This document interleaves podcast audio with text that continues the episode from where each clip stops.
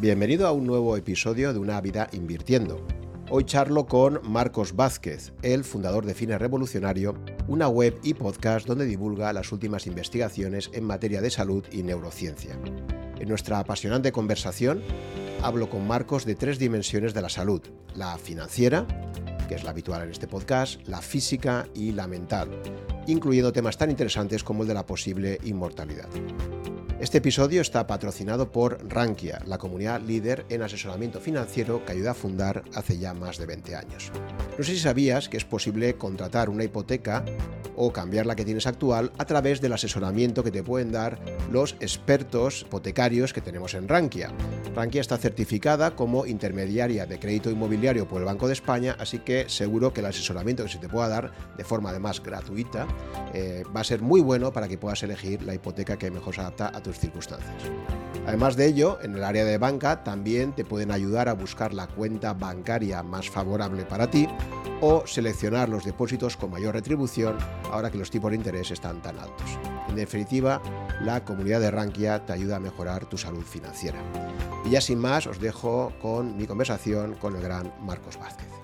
Hola Marcos, ¿qué tal? ¿Cómo estamos? Muy bien, Juan, un placer charlar contigo hoy. Oye, pues eh, un placer para mí. Eh, podemos decir que un entrevistado mío ha traído a otro. Eh, en la última conversación que tuve con Javier Ruiz, gestor profesional de la gestora Oros, cuando le pregunté por libros así un poco más vitales que me recomendaba, me habló de Invicto, el libro de Marcos que tengo ahora mismo aquí. Y a raíz de eso, y un comentario también en Twitter que salió por ahí, pues al final nos pusimos en contacto y oye, pues de, de un entrevistado a otro, lo cual es muy bonito, ¿no? Como a veces eh, la gente interesante detrás de otra gente interesante, ¿no? Yo tengo que decir que, que, a Marcos lo conozco ya de hace muchos años, es decir, que evidentemente esto no viene solo por una recomendación. Llevo siguiéndote ya, como te decía, hace ya varios años, tanto en el blog como en el podcast que estás realizando. Me parece un referente en la divulgación de temas de salud eh, en España. Te felicito por ello. Me parece que haces una labor muy encomiable y bueno, lo que me gustaría en este podcast hoy es que repasemos tu trayectoria, eh, como lo que hago siempre con la gente que entrevisto, aprendizajes que tiene uno a lo largo de su trayectoria profesional, errores cometidos, aprendizajes y cómo ha llegado hasta, hasta el momento actual, ¿no? Muy bien, estoy en tus manos. Muy bien, así que si te parece, Marcos, vamos a empezar para que me expliques eh, cómo una persona que creo que estudia ingeniería informática inicialmente y que empieza en el mundo de la consultoría, acaba montándose un proyecto personal y acaba demostrando que efectivamente proyectos de, marca personal eh, pueden llegar a crecer y pueden a, tener eh, mucho éxito. ¿no? Entonces, cuéntame un poquito cómo, cómo, cómo, has dado esos pasos. ¿no? Bueno, pues a ver, puede ser una historia muy larga o muy corta, ¿no? Voy a dar una versión más bien sintética y luego si quieres expandimos en algún punto. Como bien dices, a mí siempre me gustó la salud, siempre cuento que yo tuve una infancia bastante enfermiza, fui asmático, entonces quizás por eso siempre me, interesó leer mucho sobre salud, hablamos de muchos años antes de Internet, por tanto al final eran libros, revistas, etc. Pero mm, siempre me fascinó también la tecnología, ¿no? Y por eso tenía muy claro que, aunque me planteé en un momento ir más por la carrera de medicina y tal, realmente lo que me gustaba para trabajar era la parte más de tecnología. Te hablo de, claro, mediados de los 90, se empezaba a hablar del tema de Internet, que yo le había un potencial enorme, a pesar de que era algo que todavía no, no estaba instaurado en la sociedad. Y por tanto me metí en la carrera de, informática, que siempre me, me, gustó. Y de ahí pues hice un poco la carrera convencional, ¿no? Empecé en, bueno, Anderson Consulting, después Accenture. Y, ahí estuve unos cuantos años y después, bueno, cambié de consultora, pero un poco la misma carrera hasta llegar a, a ser socio de, de otra consultora. Y estuve expatriado también muchos años en, Latinoamérica y el tema de la salud pues siempre estaba ahí, ¿no? Digamos que una cosa es lo que me interesaba en lo personal y otro era la carrera profesional, por así decirlo, ¿no? ¿Qué ocurre? Pues que eso, en 2009, 2010, em, pues empezaba a hacer como asesorías, no, no cobradas, ¿eh? simplemente pues intentaba ayudar a la gente, que veían lo bien que estaba yo a pesar de tener un trabajo estresante, etcétera, etcétera, de, bueno, de viajar mucho, llevar una vida que no era una vida, entre comillas, fácil ni, de bajo estrés, una vida, entre comillas, pues eso, de corporativa, ¿no? que no se caracteriza por, facilitar eh, los buenos hábitos de salud. Y de esta manera muy orgánica, la gente me decía, oye, ¿por qué no abres un blog y empiezas a hablar de estas cosas? Y yo era como, a ver, tengo bastantes otras cosas que hacer, ¿no? Pero bueno, al final, entre comillas, me convencieron y también es verdad que yo veía el potencial de Internet, ¿no? Ya de aquella, pues los blogs empezaban a, aunque había pocos blogs en español sobre salud, muy poquitos, pero yo veía que mucha gente le iba muy bien en, el mercado, sobre todo americano.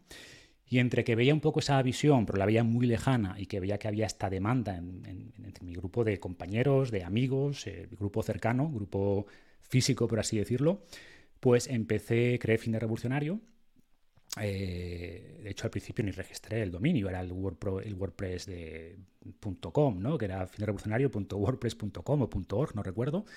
Y ahí empecé a hablar pues, de, cosas que hoy, eh, digamos que están en boca de todos, que son muy mainstream, pero de aquella, hablar, no sé, de ayuno intermitente, de caminar descalzo, del frío y cosas así, la gente decía, pero esto, ¿esto qué es? ¿no?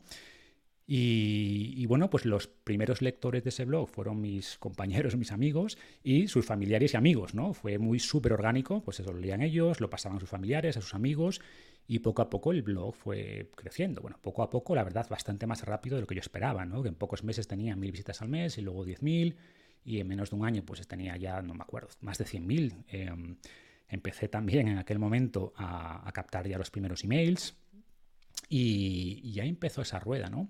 Y luego convergieron varias cosas, que por un lado yo ya estaba cansado, un poco de, la carrera corporativa, de que vendimos la compañía, con lo que veía que era un buen momento también para cerrar el ciclo, ¿no? Y ya estaba monetizando el, blog, porque lancé en el 2012 a finales el primer producto, que era desencadenado, una especie de guía de calistenia, ¿no? que me gusta la calistenia, que combina estas dos palabras en su etimología griega. Kalos, belleza, eh, estenos, fuerza, es como mejorar la fuerza ¿no? y el estado físico a través del control del propio cuerpo. Y era un producto que se vendió bastante bien, a pesar de que mi audiencia, pues de aquella tampoco era tan grande. Y, ese fue el germen, ¿no? Cuando tienes ya un proyecto que te ilusiona. O sea, mi vida era, me levantaba para hacer algo que no me gustaba y aguantar clientes. Tenía un equipo grande todo el día lidiando con problemas en la oficina y, después llegar a casa a las 8, a las 9 o más tarde y dedicar tiempo al proyecto que realmente me apasionaba en lo personal, ¿no? incluido las horas del fin de semana. Y, veía que eso me ilusionaba mucho. Em, empecé a ver que incluso podía dejar de ser un hobby para convertirse en una fuente de ingresos. Y ahí decidí dar el salto, ¿no? En dejar ya, me acuerdo que el día siguiente de que se vendió la compañía, pues yo ya salí y me dediqué en cuerpo y alma al proyecto, ¿no?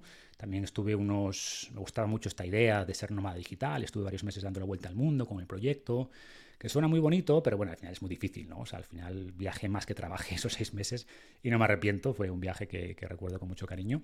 No lo volvería a hacer tampoco, pero bueno, fue, fue un poco esa prueba también, ¿no? De este concepto que empezaba a sonar ya de entonces de, pues, ser nómada digital, muy influenciado también por por Tim Ferris y sus, la jornada laboral de cuatro horas y todo este movimiento que empezaba a surgir por aquel momento.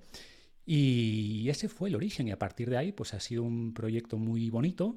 Em, pues eso de más visitas, más productos, después di el salto a las redes sociales, que relativamente tarde porque tampoco era algo que me motivase mucho.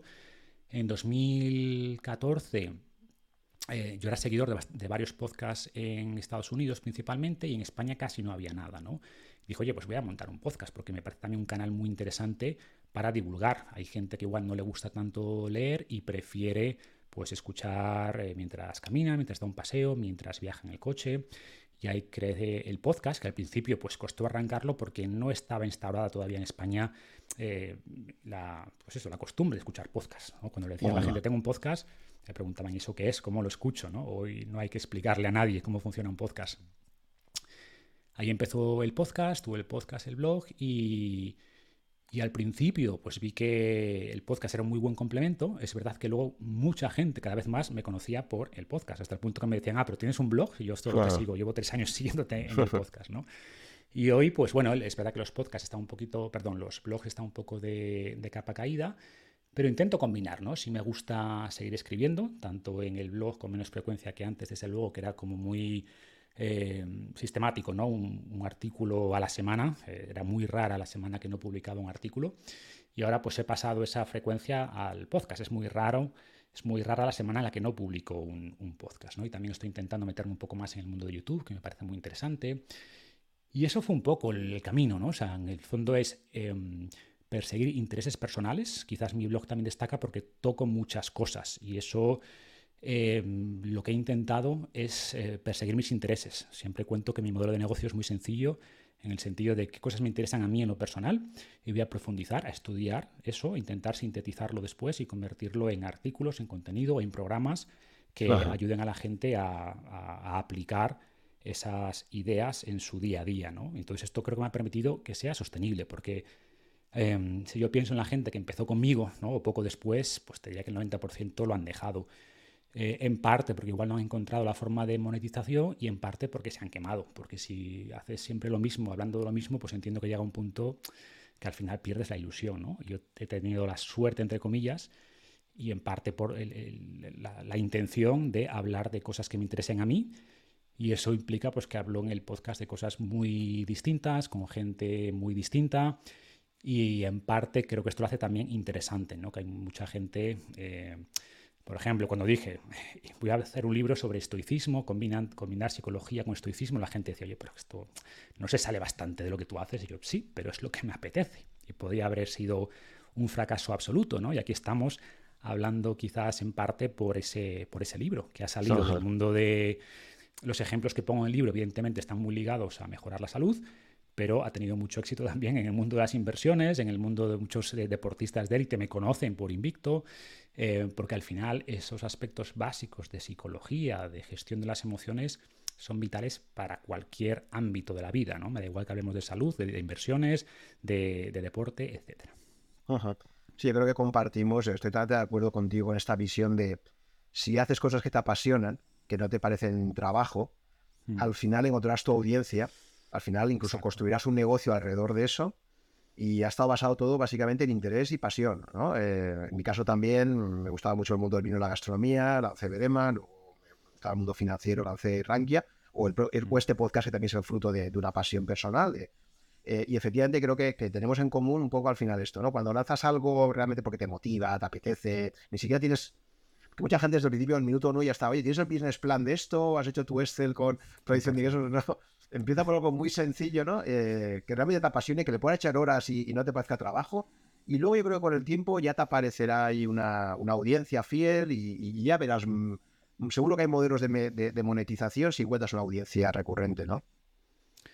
Exacto, yo soy más de que, que me interesa a mí, porque mm, más allá de lo que puedas rentabilizar a corto plazo, yo esto lo veo como un proyecto a largo plazo. O sea, a mí me gusta mucho esta idea de los juegos infinitos, ¿no? O sea, no veo esto un objetivo a corto plazo, no me planteo objetivos de facturación y de crecimiento, es lo que sea. Voy a crear los productos que a mí me gustan, em, los que creo que hacen falta también ahí fuera, los que a mí me han ayudado en mi vida y si a mí me ha ayudado, seguramente hay mucha más gente a la que también le van a ayudar. ¿no? Entonces creo que es el modelo, no sé si el más rentable, pero creo que el más sostenible y sobre todo el que me hace más feliz en el día a día, que para mí es incluso más importante. Que, sí, sí, que de alguna forma somos, digamos, el, primer usuario de nuestros productos, ¿no? Esto es fundamental, ¿no? O sea, y, también conecta con eso, yo creo que viendo un poco tu trayectoria también veo un, punto de conexión con la mía, y es que de alguna forma hemos sido bastante prudentes a la hora de quemar los puentes. Es decir, hay gente que al poco tiempo, ejemplo, imagínate en tu caso, ¿no? Pues eh, alguien que fuera,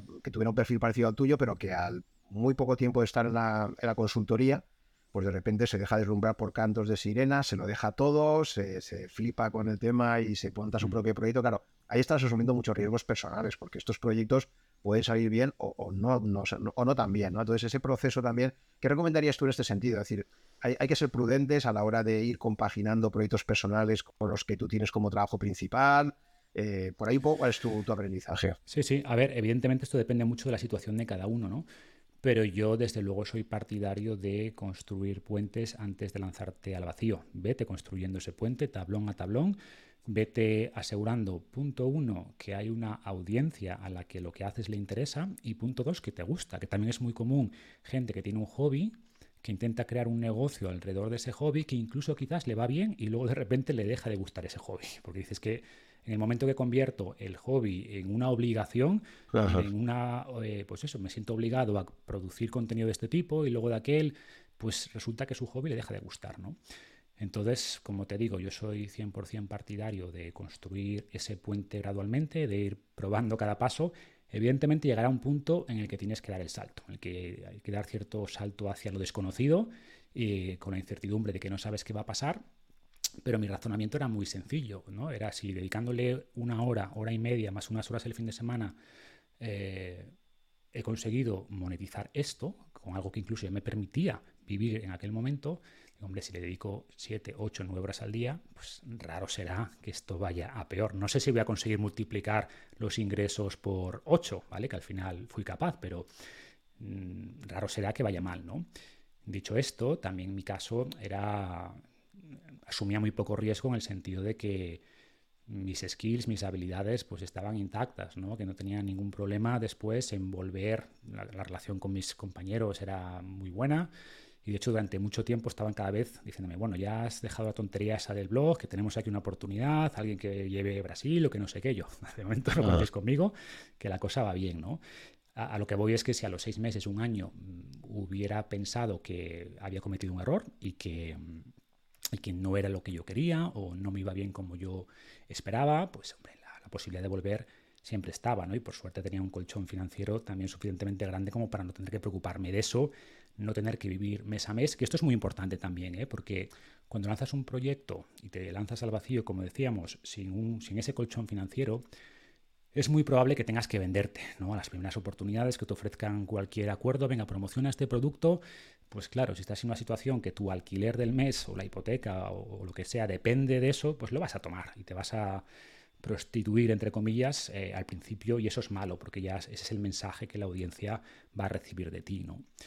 Entonces yo recomiendo sin duda ir poco a poco y en la medida que puedas compatibilizar eh, tu trabajo, que te da dinero, que pone comida en la mesa, con el nuevo proyecto, ¿no? Pues genial, en algún momento, sabiendo que en algún momento pues vas a tener que dar el salto. Idealmente, ¿cuándo? Pues cuando tengas ya los costes de vida cubiertos. Eso es lo ideal. O al menos, en ausencia de eso, pues al menos un colchón de 6, 12 meses para poder permitirte crear el proyecto con tranquilidad, ¿no? Menos de seis meses, al final vas a tener todo el día la, soga al cuello y no vas a trabajar con tranquilidad, vas a tener que seguramente que aceptar cosas que no quieres o que van ya desde el principio a pervertir tu marca, tu proyecto, y creo que entonces ya nace el proyecto bastante torcido. esto, esto es muy importante y yo siempre hago la reflexión de esta de quién es tu cliente último, ¿no? Mucha gente tiende a percibir que tu cliente es la entidad que te está pagando la publicidad o formas de ingresos que tienes, ¿no? Pero realmente tu cliente último es aquel que te está escuchando y que quiere repetir episodio o que quiere leer otro artículo tuyo. Y, realmente es la audiencia que tienes que cuidar, ¿no? Si, si al final conviertes un cliente por el otro, que es este que al final llega y te paga el patrocinador, efectivamente el peligro que siempre hay es es acabar vendiéndote un poco al mejor postor en productos o servicios que ni siquiera te convencen o lo que sea, ¿no? Eh, y además en el mundo del podcast, yo no sé cómo lo ves tú, pero yo, veo que, también ahí emocionalmente la vinculación que tienes de tu marca personal aún es mucho más grande, porque aún en un post que escribas metes ahí una publicidad y tal, pero cuando Marcos Vázquez sale y dice tal producto y lo estás diciendo con tus propias palabras y lo estás prescribiendo activamente, tu implicación ahí es muy superior, ¿sabes? 100%. Entonces, la, libertad financiera, desde luego, es importantísima para poder hacer un producto realmente de calidad, ¿no? Y, esto es una cosa que, evidentemente, mucha gente le va a dar miedo hacerlo si está empezando lo que tú dices, ¿no? Si estás más pendiente de pagar la factura a final de mes y, y, cualquier cosa que te entre la vas a coger, pues mal arrancamos, ¿no? Mm. Entonces. Mm. Sí, sí.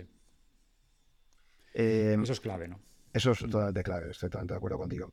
Vale, pues si te parece, vamos a repasar, porque yo al final veo eh, en toda tu, obra, ¿no? Em, veo que al final tocas como un triángulo eh, donde esencialmente estás siempre hablando de salud, pero con tres vertientes. La salud física, que es quizás por la que empezaste, la salud mental, que es la que luego has trabajado mucho con libros como Invicto, y luego también la salud financiera, que no la tocas así tan directamente, pero sé que te apasiona bastante eh, el mundo de las finanzas y de inversión y que casi desde tus inicios profesionales pues es algo que siempre te interesa, ¿no? Y, que este podcast obviamente pues es donde habitualmente hace más incidencia, ¿no? En toda la parte de, cómo uno se plantea invertir a largo plazo, ¿no? Entonces, si te parece, vamos a, invertir un poco lo que es el, Marcos más conocido y en vez de empezar por la parte de la, de la parte física y mental, que es la que iremos luego a ellas, pero si te parece, vamos a empezar por la que suele ser el foco de, este podcast, que es la, la salud financiera, ¿no?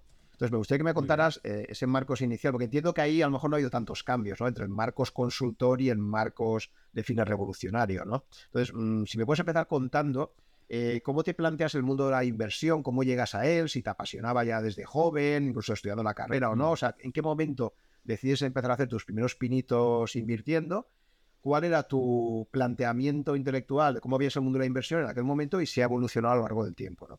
Hmm.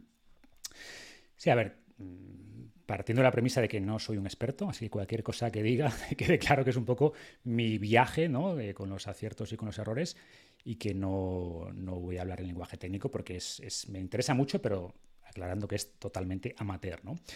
Pero como dices, yo siempre fui de, estar un poco informado del mundo de las inversiones y comprar con mis primeros sueldos, incluso con lo que ahorraba en la universidad, porque bueno, era becario en una empresa, hacía ya, empezaba a ingresar algo de dinero, pues dedicaba una parte a invertir y de aquella, claro, las posibilidades de invertir, te hablo de finales de los 90, eran bastante limitadas. Al final comprabas pues lo que había por ahí, ¿no? Comprabas Telefónicas, comprabas Repsol, comprabas BBVA, Santander, mm, era lo que había, no había tampoco muchas más opciones.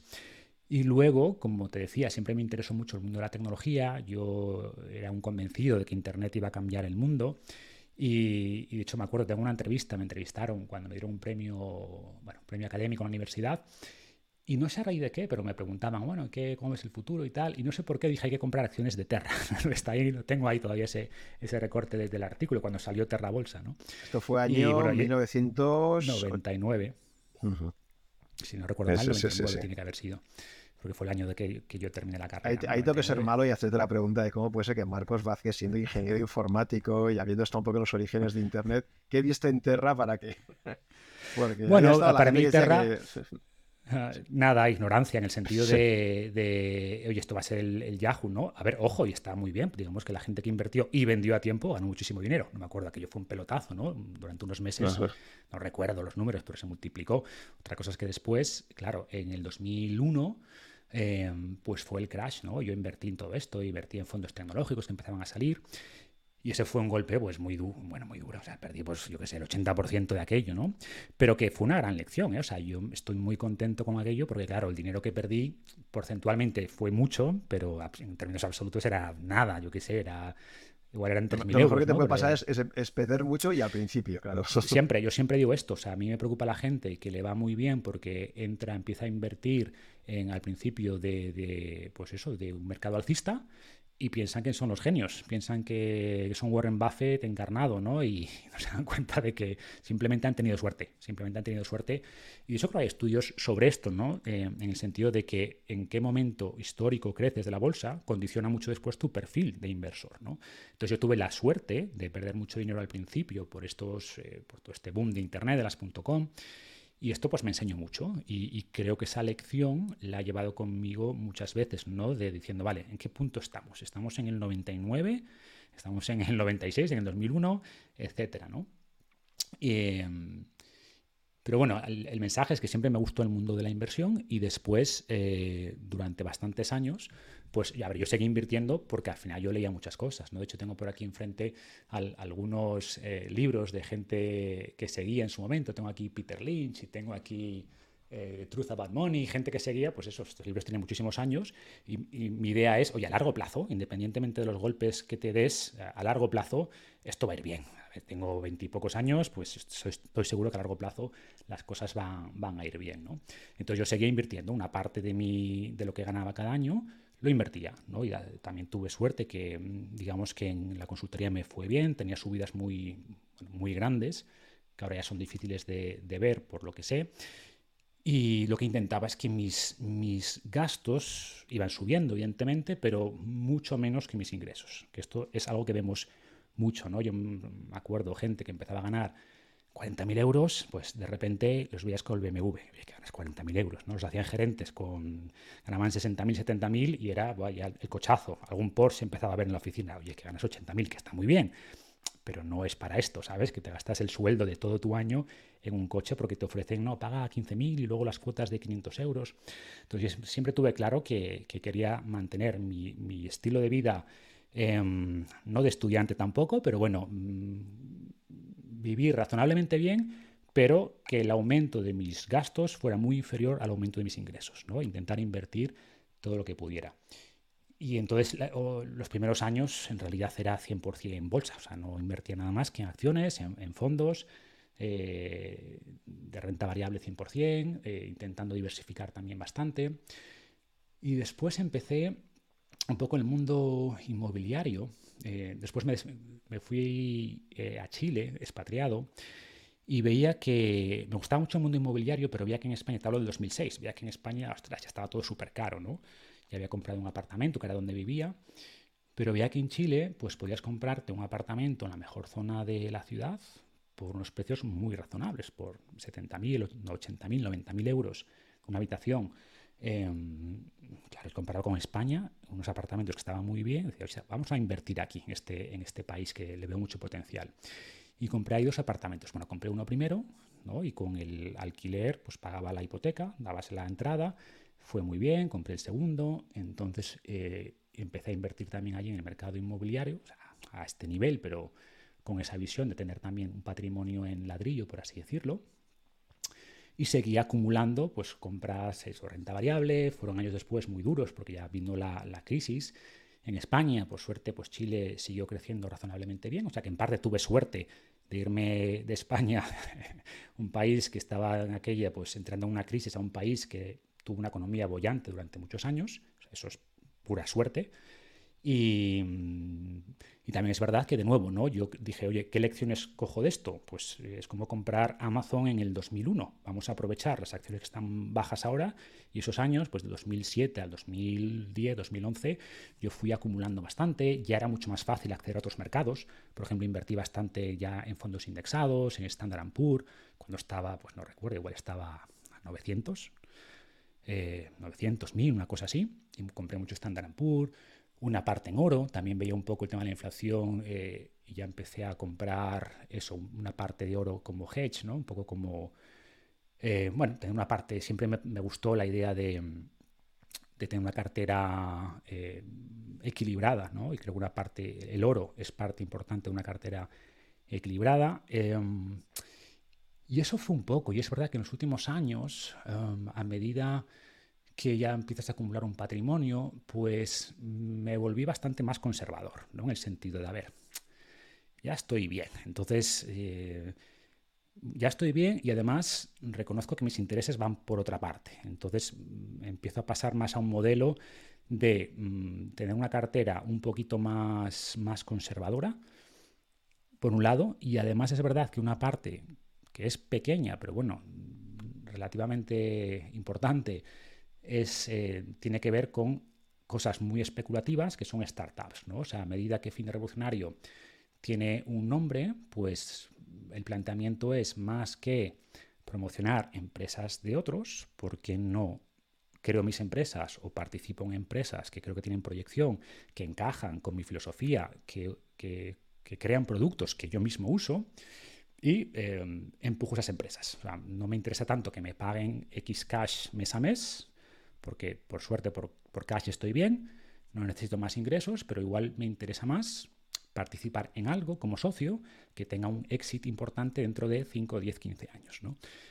Eh, ¿Qué ocurre? Que eso es muy especulativo. Yo soy consciente que la mayor parte de estas empresas en las que participo, pues, o muchas de ellas, pues van a quebrar, porque por estadística, pues las startups no tienen, no tienen una trayectoria muy buena eh, pero con que una o dos te salgan bien, pues claramente compensas el resto de, cosas, ¿no? Y hay un par de ellas que están yendo muy bien.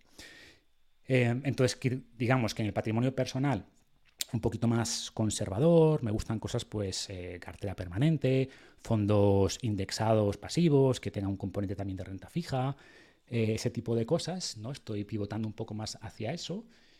Y luego, pues, más interés y más trabajo en el día a día hacia empresas que están relacionadas con el mundo de la salud principalmente, en las que puedo además aportar, puedo hacerlas crecer, puedo asesorar, puedo intentar mejorar ese market fit ¿no? y que realmente creen un producto que interese a la gente con la apuesta que quizás no me rentan tanto, o sea, me rentaría mucho más promocionar un producto que me pagan en X mil euros al mes por promocionarlo, pero prefiero eh, apostar por empresas que, punto uno, ayudo a moldear el producto como yo creo que realmente debe ser, para que sea un producto que de verdad ayude.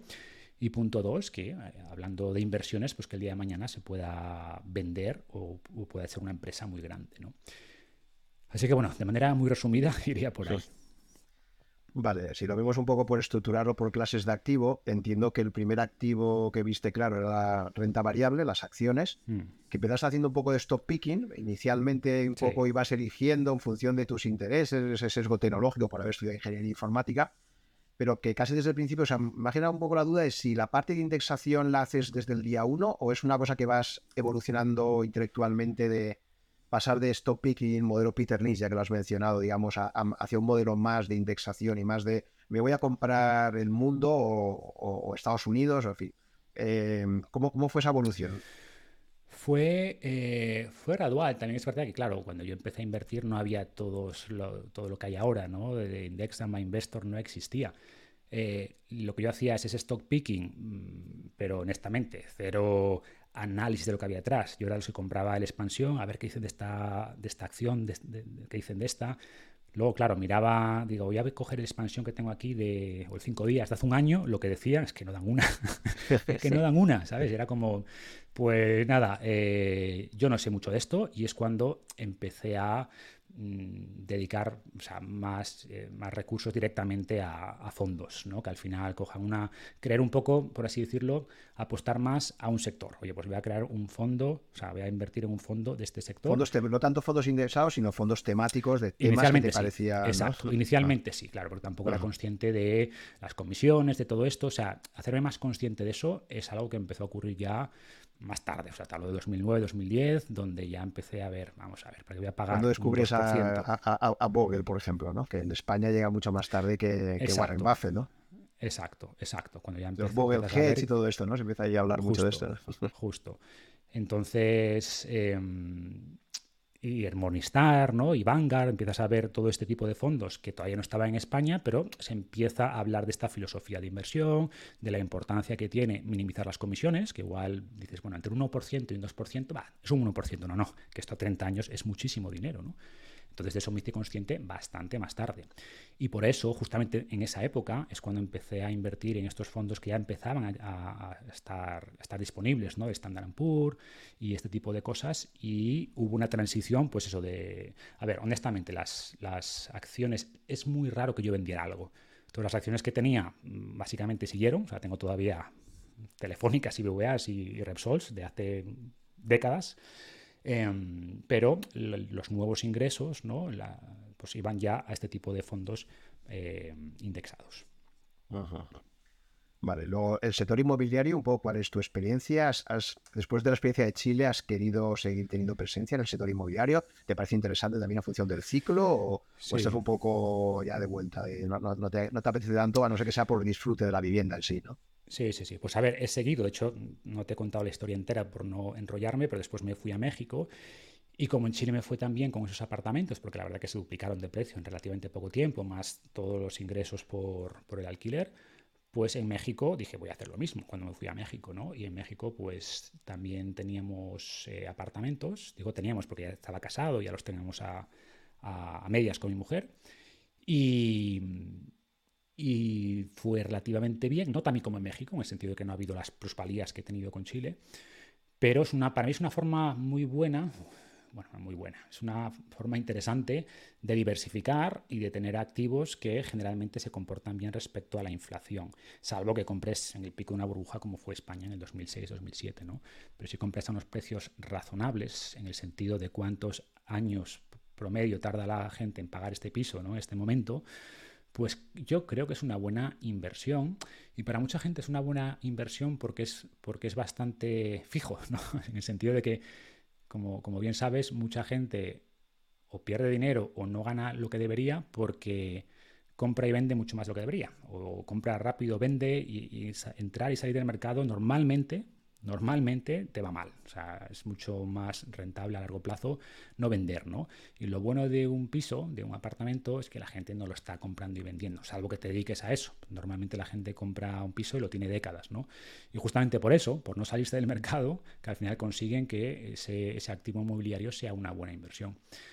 Entonces, es cierto que yo seguí con, ese proceso, acumulando algunos apartamentos, pero reconozco que me gusta menos por un tema ya más, no tanto de inversión, sino de, estilo de vida. O sea, honestamente no quiero estar lidiando con inquilinos, con ese tipo de cosas. Entonces lo teníamos externalizado, ¿no? La típica empresa que se encarga de todo eso, pero al final siempre te llega. Sí, pero es que se ha roto no sé qué, se ha roto la cañería.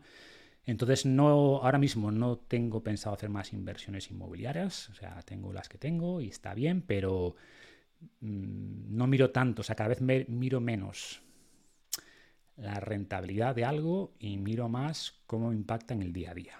Esto qué quebraderos de cabeza me va a dar.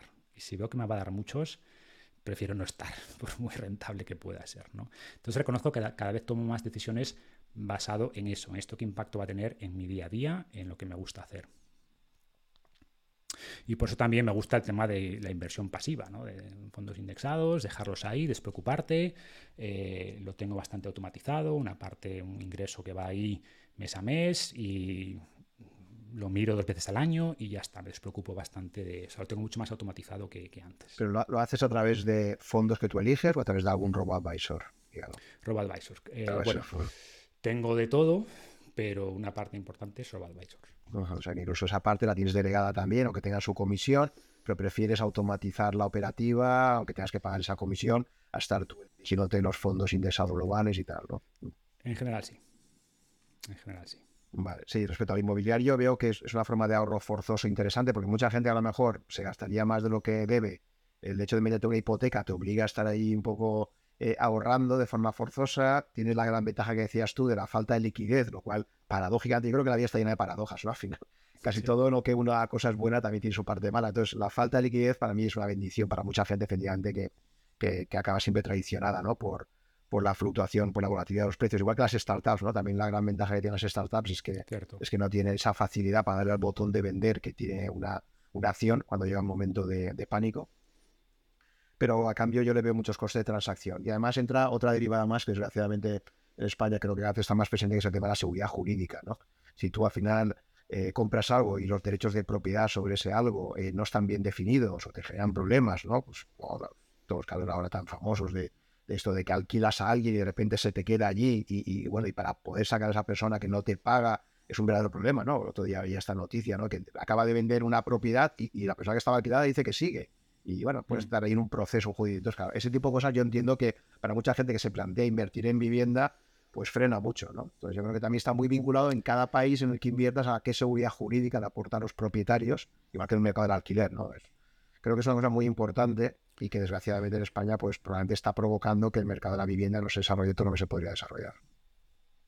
Eso es verdad, eso es muy cierto y por suerte nunca he tenido problemas, pero es un tema que tienes vigente, ¿no? Estás planteando hacer una inversión en un país, pues evidentemente miras cuál es la regulación que tiene y cuál es la historia. Y si ves que la historia en cuanto a regulación, mm, que, se regula mucho en base, pues eso, a decreto ley y ahora hacemos esto y ahora aquello, pues la, seguridad jurídica es muy importante, ¿no? Y como bien dices, en España, pues en los últimos años quizás eh, no ha sido todo lo estable que debería.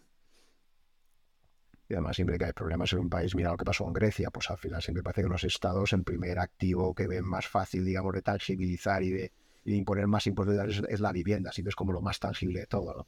Entonces yo de esos problemas y me imagino que eso está frenando también pues el, que haya mayor interés, ¿no? Incluso en países como España, que, históricamente ha sido la clase de activo quizás más popular de todas, ¿no? La que, la que más se tangibiliza. Por lo que tú comentabas antes, si tú cuando empiezas en tu mundo, en tu historia inversora, te encuentras, por ejemplo, aquí en España, los que invirtieron en acciones a finales de los 60, primeros 70, cuando llega la, crisis a partir de, la muerte de Franco y tal, ¿qué ocurre? Pues esta gente que pierde casi todo en bolsa dice, bueno, esto ya no vuelvo a entrar en mi vida, ¿no? Alguna acción cotizada ya no quiero saber nada, claro. Entre que en aquella época se podía invertir eh, fundamentalmente solo en España, en acciones españolas, no había acceso al resto del mundo, y que te pasan estas cosas, pues te traumatiza. Yo he conocido a gente que se ha traumatizado tantísimo invirtiendo en acciones eh, en aquella época que ya decide que esa clase de activo ya nunca más. Y al final te vas al ladrillo, que eso históricamente, pues más o menos te daba siempre unos precios a alza, ¿no? Hasta, hasta la llegada del 2009-2010, que es ahí cuando, cuando se produce el primer frenazo gigantesco. Sí, sí. Pero bueno, ojo, que la regulación también puede cambiar para las acciones, ¿no? Y de repente, pues, ¿no? Pues los dividendos, pues ahora de repente, se, antes de los, el impuesto era este, pues ahora es este, o ahora, yo qué sé, no sé. Quiero decir que al final te pueden cambiar todo y por tanto yo también intento abstraerme un poco de eso y, diversificar. O sea, para mí esta idea de diversificar, de no poner todos los huevos en la, en la, misma cesta, también es muy importante, ¿no? Y sí creo que el ladrillo es una parte importante de un portfolio. Si debe ser el 10%, el 20%, pues ya depende un poco eso de tu conocimiento también. Cuanto más conozcas de un sector, más lógico es que te sesgues un poco más hacia lo que conoces, ¿no? Evidentemente. Pero creo que, o sea, en mi caso he tenido, creo que suerte, ¿no? En parte eh, no he tenido ningún problema, la verdad. Mínimos problemas con, con inquilinos y he tenido muchos. Y, pero por lo que dices y en parte porque tampoco es un tema que requiere más gestión, o sea, al final requiere más horas de tu tiempo. Em, yo me acuerdo cuando teníamos en Puerto Vallarta dos, pues cuando íbamos a Puerto Vallarta, que es una zona de playa preciosa, me acuerdo, íbamos 15 días y estabas 4 o 5 con temas de apartamento. hay que cambiar esto, hay que hacer, hay que pintar. Es como, oye, yo quiero estar en la playa tranquilamente, ¿no? No estar aquí lidiando con esto. Entonces eso ha hecho también que, que me replantee eso y que y estamos en una fase ahora, pues eso, de, de, invertir, de no de limitar el crecimiento, digamos, de la inversión en ese tipo de activos.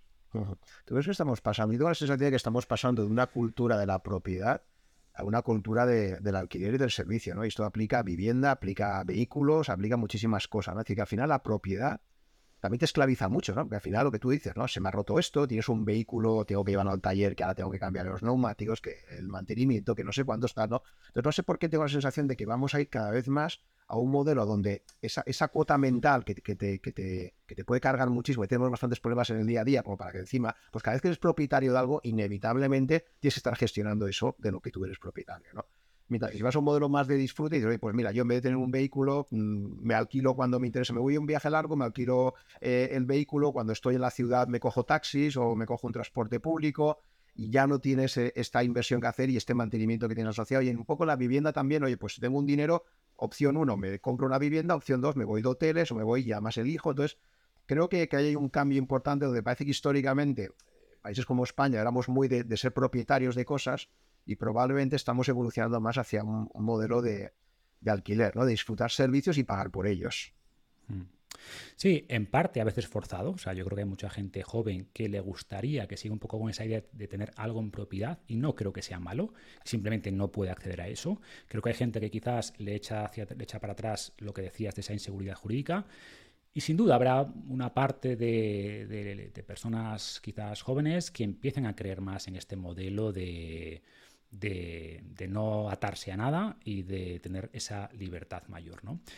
Em, lo que te digo, en mi caso, eh, antes estaba muy dispuesto a eh, intercambiar dinero por tiempo por dinero, ¿no? O sea, no me importaba, oye, pues hago esto, de hecho cuando estaba en Chile lo hacía yo todo, eh, porque me ahorraba el coste de la empresa de administración y no sé qué, y no me importaba porque estaba en otra fase vital, estaba en una fase, entre comillas, como yo decía, de acumulación, de acumulación, ¿no?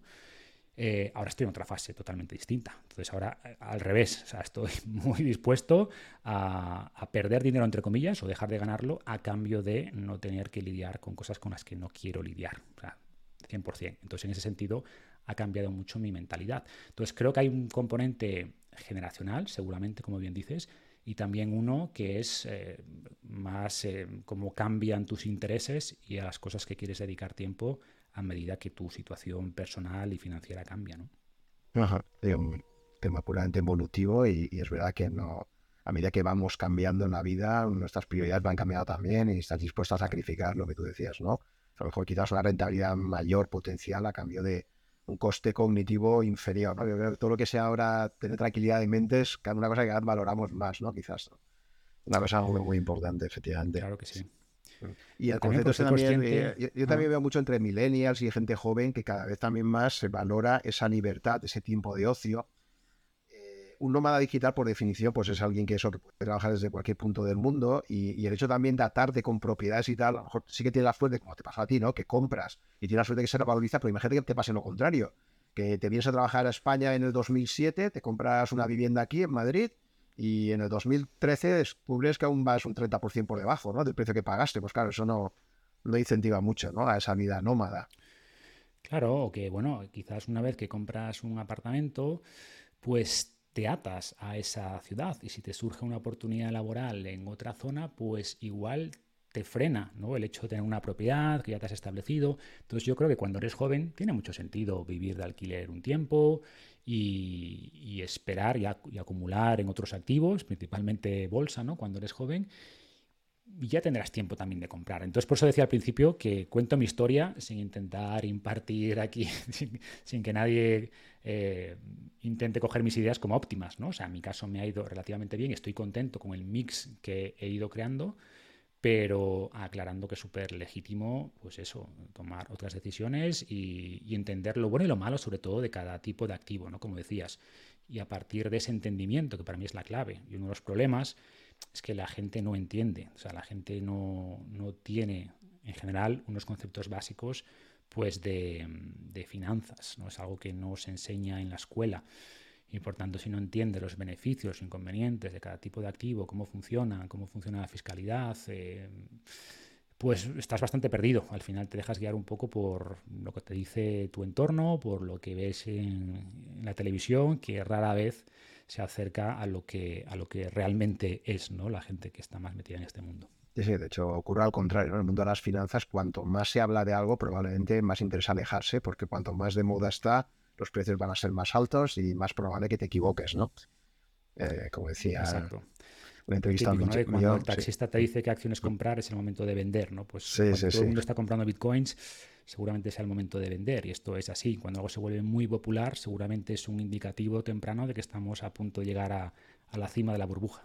Sí, él también eh, Luis Martín Cavides, que lo entrevista también, en directo también su indicador contrario, y es cuando el expansión saca un especial de algo, entonces cuando hay que salir por piernas, porque, lo digo para que se vea hasta la peso especializada y tal, ¿no? Entonces eso quiere decir que el tema está tan de moda ya que probablemente poco tiempo va a colapsar y tal, ¿no? Porque él le había pasado, contaba que le había pasado varias veces esto, ¿no? Que cada vez que salía un artículo especial de este tema de inversión y tal, pum, a continuación se la gran castaña, ¿no? Eh, creo que es un buen indicador también, sí. Perfecto. Entonces, bueno, pues eh, estamos de acuerdo en que el factor suerte influye muchísimo. Eh, yo creo que es importante también entender el ciclo, los ciclos económicos y un poco la macroeconomía, porque no es lo mismo comprarte una vivienda en Chile cuando crees que la vivienda está en un ciclo interesante que cuando están máximos. Que, que, al final por eso hay una parte de suerte y también hay una parte de aprovechar la suerte, de entender el entorno y decir, oye, quizás ahora es el momento de entrar o no.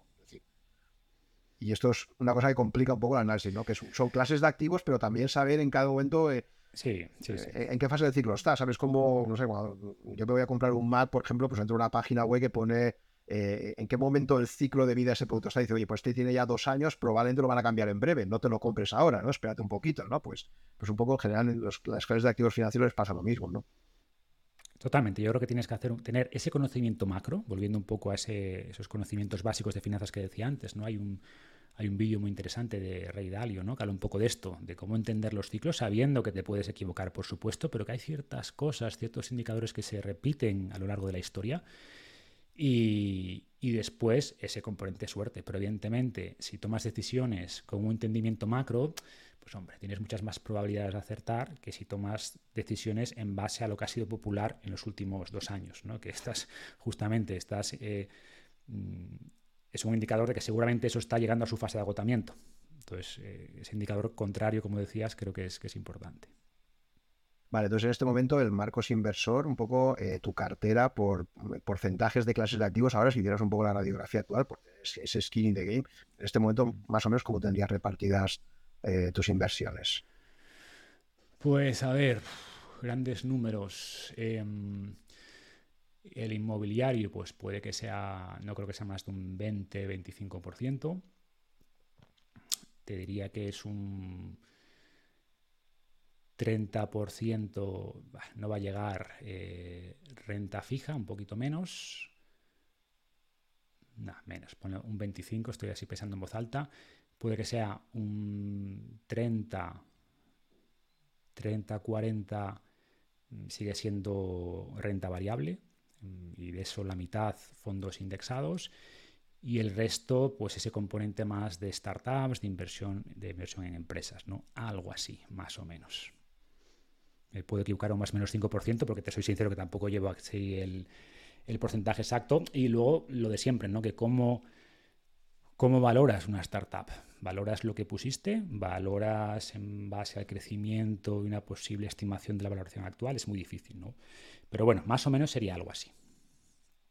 Y te faltaría un 10% más o menos, ¿no? Porque has dicho inmobiliario 25, renta fija 25, 50, renta variable 40, 90, y a lo mejor, bueno, un poquito de oro quizás, ¿no? Si tenía lo de la renta permanente, lo de la cartera permanente.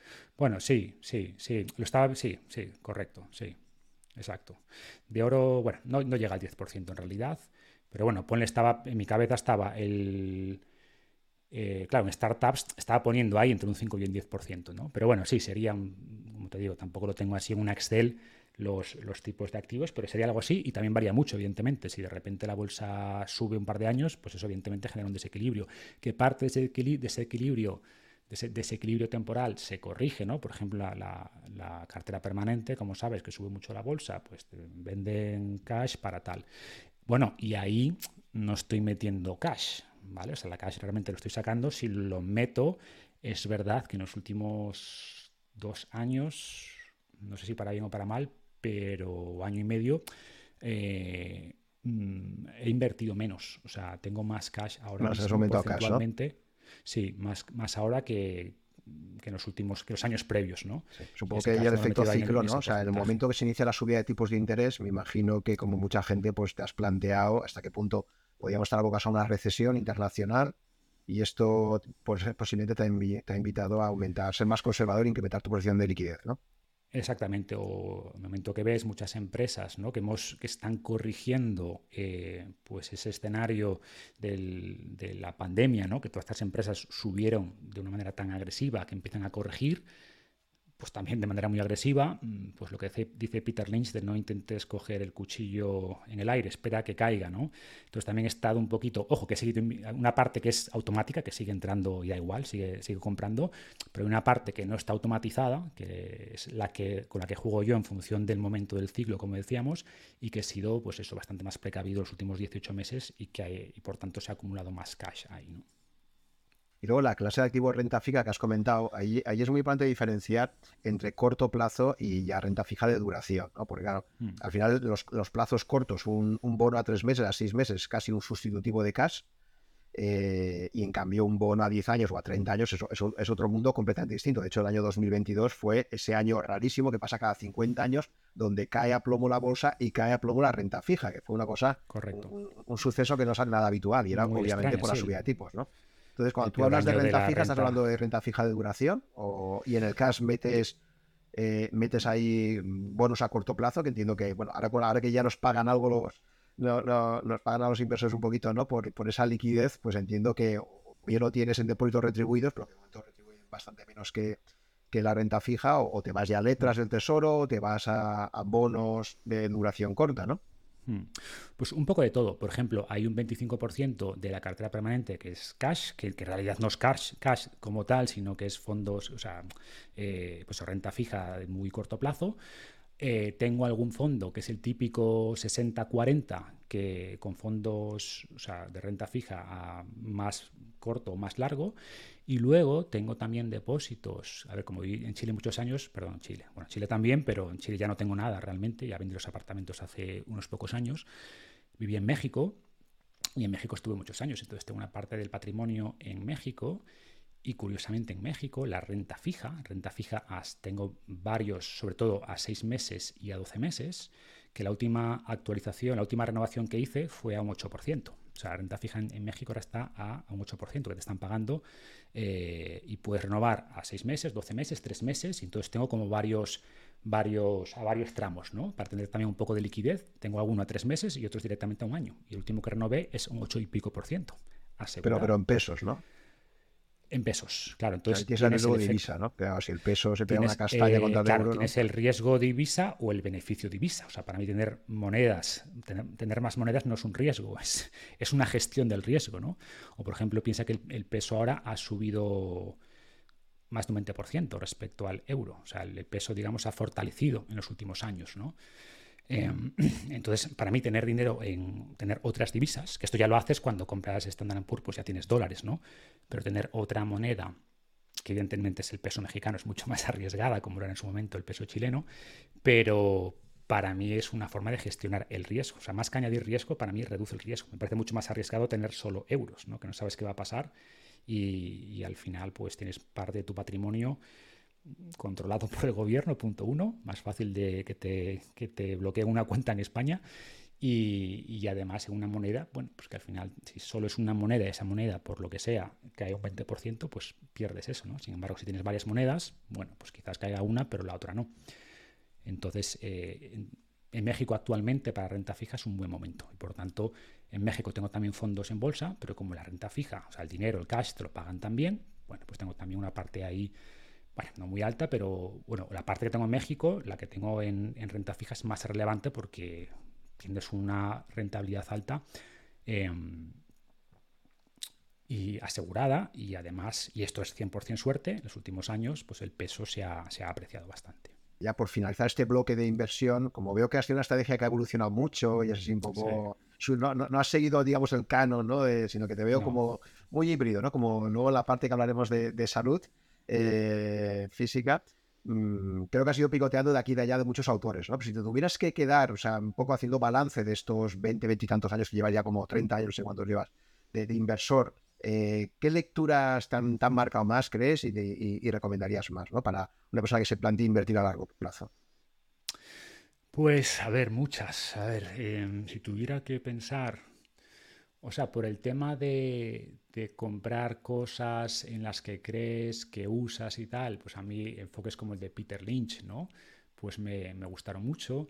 Después me recomendaron hace muchos años, pues desde los principios, ¿no? Alguien me dijo que le gustaba invertir y tal. Bueno, era aquello un socio de la empresa. Léete a Warren Buffett. Y yo decía, ¿quién es Warren Buffett? Eh, yo, pero tiene un libro, no, no, pero léete las cartas que escribe, no sé qué. Y, me parece una fuente de, pues de, sabiduría condensada, ¿no? Muy bien escritas. Em, que explican cosas muy complejas de manera muy sencilla. Entonces, eh, evidentemente, ¿no? sé que estoy diciendo algo muy evidente, pero seguir a Warren Buffett y lo que dice el Charlie Munger, de hecho el, el almanac de, de, Charlie Munger también, la forma de pensar y de construir esos modelos mentales creo que es, que es fundamental. Y luego libros como, como Millionaire Next Door, que no sé si, si está en español, pero también me ayuda a entender que la gente, muchas veces la gente que ves muy ostentosa, ¿no? con sus Porsches y sus casas de 200 metros y tal, no son los que realmente tienen dinero. O sea, los que trabajan de socio en, en Accenture no es la gente que realmente tiene dinero, es la gente que le gusta presumir más del dinero, pero que muchas veces son los pequeños empresarios que tienen su pyme con tres empleados, que tiene un taller mecánico, que tiene un pequeño supermercado, son los que realmente tienen dinero y además tienen mucha más libertad y control sobre su tiempo, ¿no? Y, quizás para mí esto es una de las grandes lecturas, ¿no? Porque veo mucha gente interesada en escalar esa, esa escalera corporativa. Y mi experiencia es que llegas arriba y dices, bueno, ¿y ahora qué? soy súper esclavo de esto, en cualquier momento me pueden echar o me puedo cansar y no tengo nada realmente, ¿no? Entonces, como gran lectura también, construir, o gran aprendizaje, construir activos, más que eh, buscar aumentar el ingreso a corto plazo, que también, por supuesto, pero construir activos que controles y que esos activos después te, te reviertan, ¿no? A ver, luego está el famoso Robert Kiyosaki, ¿no? que hay, sé que hay mucha gente que, le odia, que lanza mensajes un poquito, eh, bueno, muy marketingiano, pero conceptualmente, o sea, la idea de que es más importante construir activos y que esos activos paguen tu estilo de vida es mucho mejor que intentar eh, tener un trabajo que te pague más, pero que al final eso se vaya a gastos, ¿no? Entonces, estas ideas, ¿no? De intentar construir activos, de, de intentar tener una parte de tus ingresos que de manera lo más automática posible vaya a inversiones, que no sean decisiones conscientes que tienes que tomar cada mes, sino que esa parte te olvidas de ella. Si ganas 2.000, pues piensa que ganas en realidad 1.500 y 500 se van a, inversión, ¿no? a ahorro y a inversión. Son estas ideas. Eh, y luego más recientemente, pues este libro de Psychology of Money, que no sé si está en español, pues también te da una lectura filosófica del dinero. ¿no? Y aporto uno más, que también me ha hecho cambiar un poco la forma en la que tomo decisiones, es em, Die with Zero, muere con cero, que lo he comentado en más de un podcast, porque es verdad que, igual que te decía que mi que originalmente mi idea siempre ha sido ir a acumular, acumular, acumular, llega un momento en la vida en la que dices, vale, he tenido un plan de ingresos que me ha ido bien, pero también tengo que pensar en un plan de gastos, ¿no? Cuando escuchas a este, yo qué sé, que trabajó en una gasolinera, hay casos como este, ¿no? Y murió con un millón y medio de, dólares. Y tú, pues no me parece un caso de éxito, ¿no? Te lo plantean como un caso de éxito si te trabajas y ahorras y no sé qué, y te, hasta el último día estás ahorrando, invirtiendo, te mueres con un millón y medio. Ya, pues yo no quiero ser ese. Prefiero morirme con menos dinero. Y, y, este libro, pues, me ayudó a entender algunas cosas y a planificar también cómo gastar el dinero. Y no hablo únicamente, porque luego están las objeciones típicas, ¿no? Pero tus hijos, oye, tus hijos van a agradecer más que les des dinero cuando tienen 20 años, que les ayudes a, arrancar en el mundo, que se lo dejes cuando tengan 50 años. ¿Que crees en alguna causa, que quieres donar alguna causa? Pues oye, dona esa causa mientras estás vivo, que les vas a ayudar más hoy que dejarles más dinero cuando te mueras. Y además vas a poder disfrutar también eh, el beneficio de, de, donar ese dinero ¿no? el presente. Entonces, como te digo, es, una colección bastante ecléptica, pero, pero esas han sido influencias, ¿no? Algunas más lejanas, más de hace, no 30 decías, no, 20 y pocos años, es mi, mi 25 años quizás, que empecé a invertir, ¿no? Inicialmente muy de manera, pues eso, comprando algunas acciones de Telefónica, esas fueron mis primeras inversiones cuando estaba en la universidad. Eh, y, el proceso que, como dices, ha sido muy poco lineal, a veces más orgánico, a veces un poquito más planificado y ha ido cambiando bastante con el tiempo.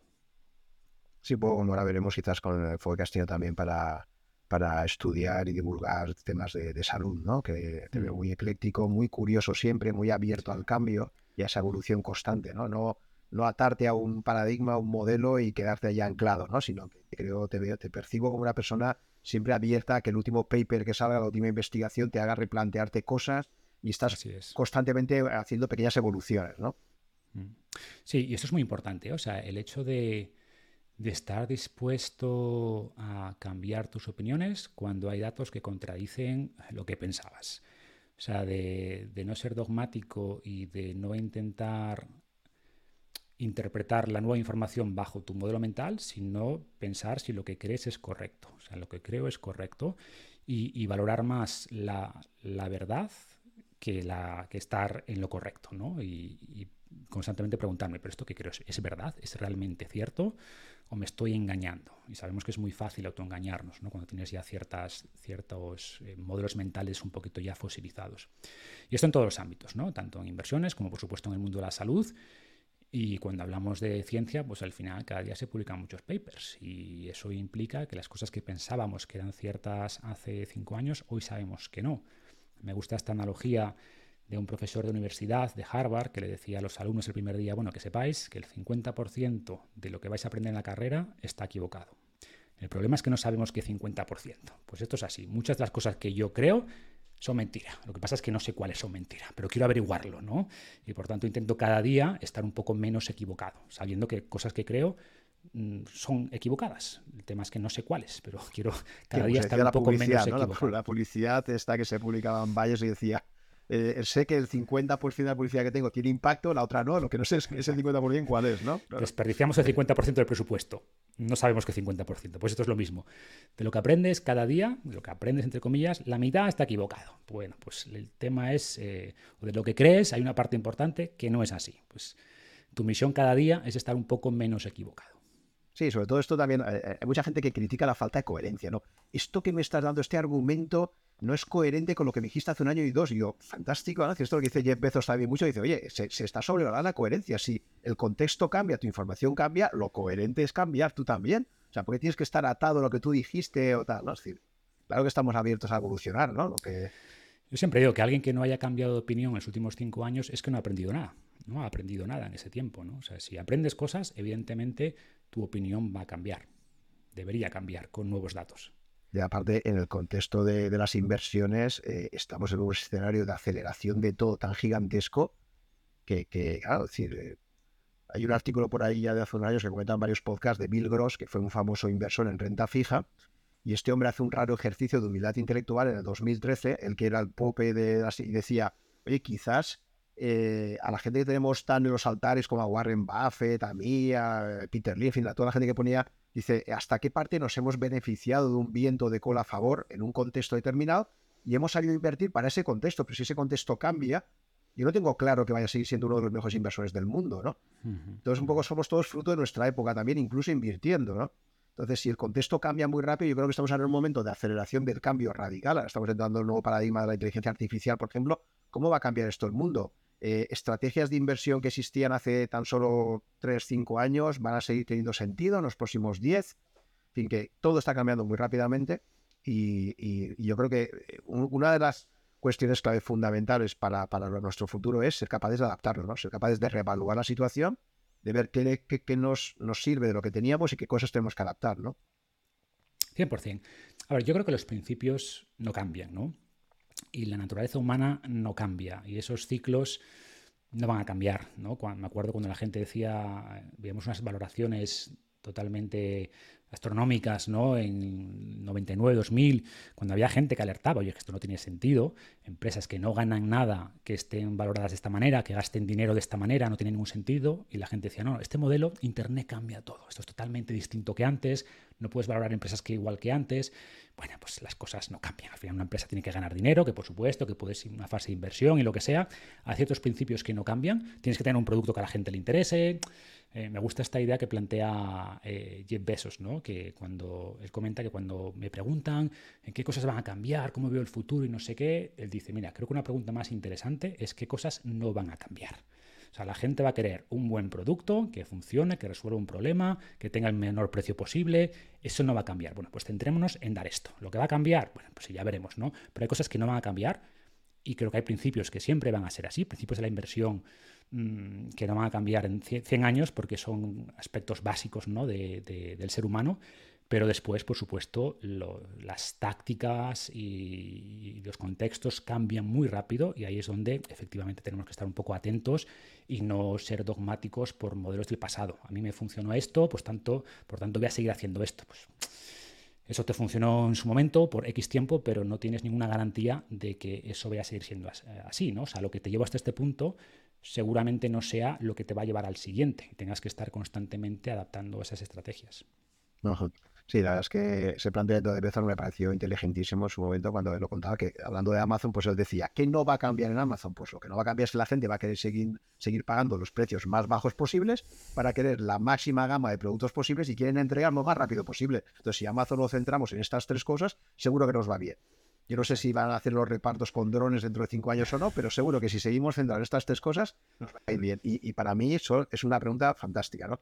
Y esto me da un poco también con Taleb, que creo que somos ambos mutuos admiradores, que claro, eh, porque creo que toda la industria, particularmente la financiera, está muy centrada siempre en las expectativas, ¿no? Tú ves una entrevista típica que sale siempre todos los medios, siempre es Oye, Marcos, ¿tú qué crees, si fueras un analista financiero, ¿tú qué crees que va a hacer este año la bolsa? ¿Qué va a hacer los mercados? O sea, siempre la pregunta es qué va a ocurrir los próximos meses, ¿no? Cuando nadie absolutamente sabe lo que va a pasar realmente, ¿no? Es mucho más interesante el planteamiento Tale cuando él dice, la clave no es predecir el futuro, la clave es ser capaz de tener una estrategia que sea robusta en cualquier escenario futuro, ¿no? Que sea capaz de, pase lo que pase, de, que no te arruines, lo primero, decir, que lo más importante de todo, ¿no? Es decir, que, que estés al día siguiente del mercado, ¿no? Lo que decía... Mm también Charlie Manger de yo que quiero saber dónde voy a ir a morir para no ir allí nunca. ¿no? Entonces, eh, una cosa que se tiende mucho a, subvalorar en esta industria de, la inversión es esto, ¿no? De no busques maximizar tu rentabilidad, busca evitar el riesgo de quiebra, eh, evitar el riesgo de desaparición, ¿no? Ante todo. Exacto, se habla mucho del valor esperado, ¿no? Pues tienes que considerar decisiones en base al valor esperado. Bueno, ya depende, ¿no? Primero, si voy a poder jugar muchas veces. Si solo puedo jugar una vez, el valor esperado es una mala decisión. Eh, y por tanto lo que quieres, punto uno, es seguir luchando, ¿no? seguir eh, estando disponible el día siguiente. Y, esto conecta con lo que te decía antes, ¿no? que yo también lo aplico a los negocios. Eh, juego infinito, o sea, lo que quiero es seguir jugando. Mi objetivo no es, nunca me planteo un objetivo de quiero llegar a este patrimonio, a esta facturación. Mi objetivo es seguir jugando porque me gusta lo que hago. Reconozco que, que incluso las decisiones financieras dependen mucho, yo creo, esto es una decisión personal de cómo ganas el dinero. Me explico, yo cuando trabajaba en algo que no me apasionaba, tomaba decisiones en base a ver si me compro esto, si me compro yo sé, este coche, ¿cuántos meses de esfuerzo son? ¿Cuántos meses de trabajo? Ostras, tantos. pues no, me compro este otro, que son menos meses de esfuerzo, ¿no? Y ahora, como lo que hago no me supone esfuerzo porque me gusta, pues claro, eso, deja de cobrar sentido. Ya no puedo traducir las cosas en tiempo de trabajo, en tiempo de esfuerzo, porque me gusta lo que hago y gano dinero por suerte haciendo eso, pero ya está desconectado. las cosas que compro ya no puedo, por así decirlo, traducirlas en esfuerzo. O sea, eso implica 22 horas en la oficina y currando, ¿no? Porque primero ya he intentado desindexar las horas de los ingresos, ¿no? Ya no, no hago ese cálculo de cuánto gano por hora, es mucho más complicado. Y aparte, como tengo la suerte de que disfruto lo que hago, pues ya no veo las compras que hago en términos de energía invertida, porque haría esto aunque no ganase dinero, o aunque ganase mucho menos dinero. ¿no? O sea, si no ganase nada, seguramente habría cosas que no haría, pero, pero el contexto de seguir leyendo, aprendiendo, sintetizando ideas, lo haría realmente aunque no fuese un negocio. Y, esta, y esta, este principio de Bezos de, de céntrate en lo que no va a cambiar, ¿lo estás aplicando en este momento también a, tu negocio final revolucionario? Porque, por ejemplo, yo una cosa a raíz de, bueno, ya sabemos todos, estos últimos seis meses ha sido ya la explosión de la IA, eh, todo el mundo ya lo ha podido ver, ¿no? Con ChatGPT, etcétera, ¿no? Entonces, una, una de las derivadas que me parecen lógicas de todo esto es que en la medida en que la, ya hemos visto que ChatGPT traduce brutalmente bien, eh, haces cualquier pregunta en cualquier idioma y te contesta cogiendo toda la base de datos mundial, ¿no? Digamos, entonces yo para mí una derivada clara que va a pasar de todo esto es que los grandes divulgadores internacionales van a tener más fácil, hasta ahora digamos que teníamos como un foso de protección y que Marcos se dedica a, hablar de salud para el mundo hispanohablante y tienes a un líder de, de opinión en Estados Unidos que habla para el mercado eh, anglosajón y tienes al, al, experto de turno indio que habla para los indios, etc. Entonces, pero en la medida, y eso se, está empezando a ver en YouTube, por ejemplo, ¿no? En la medida en que cada vez va a haber más facilidad para que los divulgadores de información de un determinado tema puedan transmitir su mensaje eh, en cualquier idioma, de alguna forma, pues va a ocurrir lo que pasa con los deportistas, ¿no? Que los deportistas antes tú eras el mejor de tu país y te asegurabas vivir bien. Hoy en día ya no basta ser, con el, ser el mejor de, tu país, tienes que estar en el top 10, top, top 20 mundial y realmente todo se ha globalizado mucho por ahí, ¿no? Yo estoy viendo mm. también que como consecuencia de la IA probablemente una de las derivadas que van a haber es esta, ¿no? Es decir, que al final eh, se va a globalizar todo mucho más en la medida que tú puedas elegir traducir. Has mencionado antes a Tim Ferris, ¿no? Pues imagínate que en el momento que un podcast de Tim Ferris lo podamos escuchar en español, traducido muy bien, etcétera, una película doblada, ¿no? Por ahí se le va a abrir una cuota de mercado a Tim Ferris que antes no tenía, ¿no? Mm. Lo mismo H te abre a ti. O sea, si Marcos claro. es capaz de poder tener un podcast en inglés, a lo mejor te construyes una audiencia que ahora mismo no tienes eh, como consecuencia de estas herramientas, ¿no? Entonces quería preguntarte si has hecho esta reflexión de qué no va a cambiar en mi negocio de divulgación eh, como consecuencia de la IA y un poco qué, estás, qué medidas estás tomando en esa dirección. Sí, en parte sí. Em, por ejemplo, tengo la suerte de estar en un nicho, por así decirlo, que sabes que no va a cambiar en su esencia, que la gente va a querer salud siempre, va a querer verse bien siempre y va a querer vivir más siempre, ¿no? O sea, al final quiere vivir bien, vivir más, verse bien, em, con IA, sin IA, haya crisis, no haya crisis, ¿no? De hecho, son cosas en, las que la gente sigue gastando incluso en momentos de crisis, porque al final volvemos a lo mismo, naturaleza humana, es querer verse bien, querer eh, vivir bien, tener salud, y por tanto eso no va a cambiar.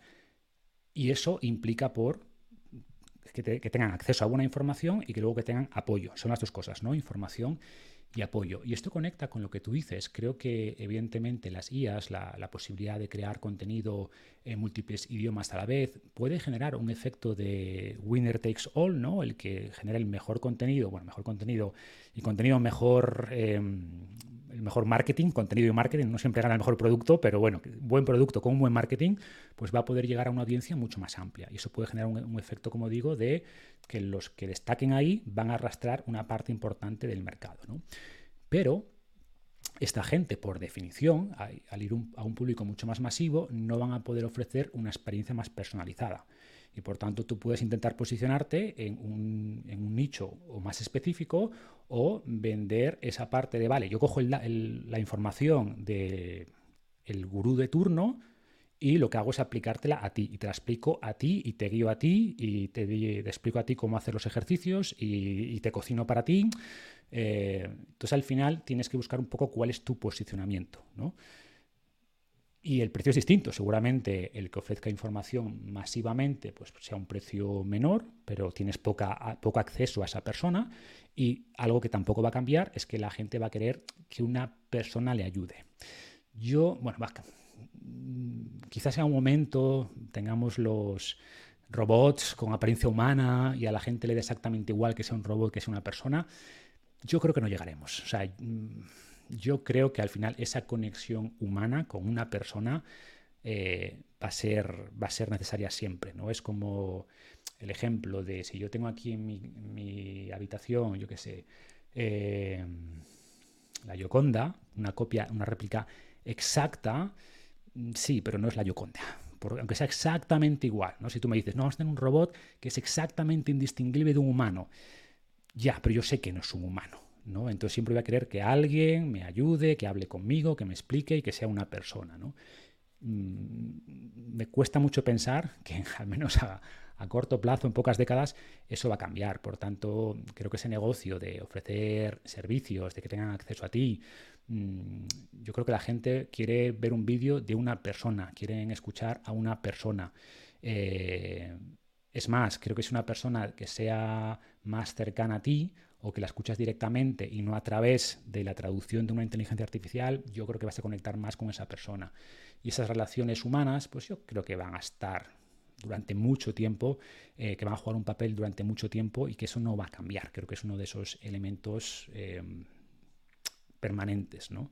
Entonces, como digo, creo que tienes que intentar ver hacia dónde va el mercado, creo que todo esto va a ocurrir creo que tienes que ayudarte de todas estas herramientas para producir contenido de más calidad, que yo estoy empezando a jugar con ellas, ¿no? A un artículo y antes el proceso, por ejemplo, de, búsqueda de referencias científicas, que siempre ha caracterizado mi trabajo, ¿no? De intentar que cada cosa que digo esté justificada en, un paper, en un estudio, pues antes era un trabajo más rudimentario.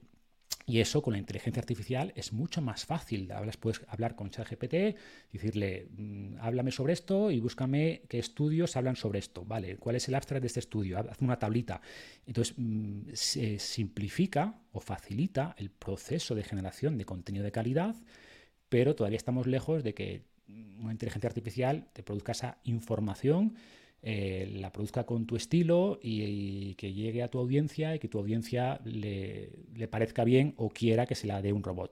Mm, yo creo que ese componente humano va a seguir estando, pero mm, sin duda eh, esto va a cambiar muchas cosas y tenemos que, estar atentos ¿no? a, ver esos cambios por dónde vienen y aprovecharlos para, potenciar nuestros negocios, desde luego.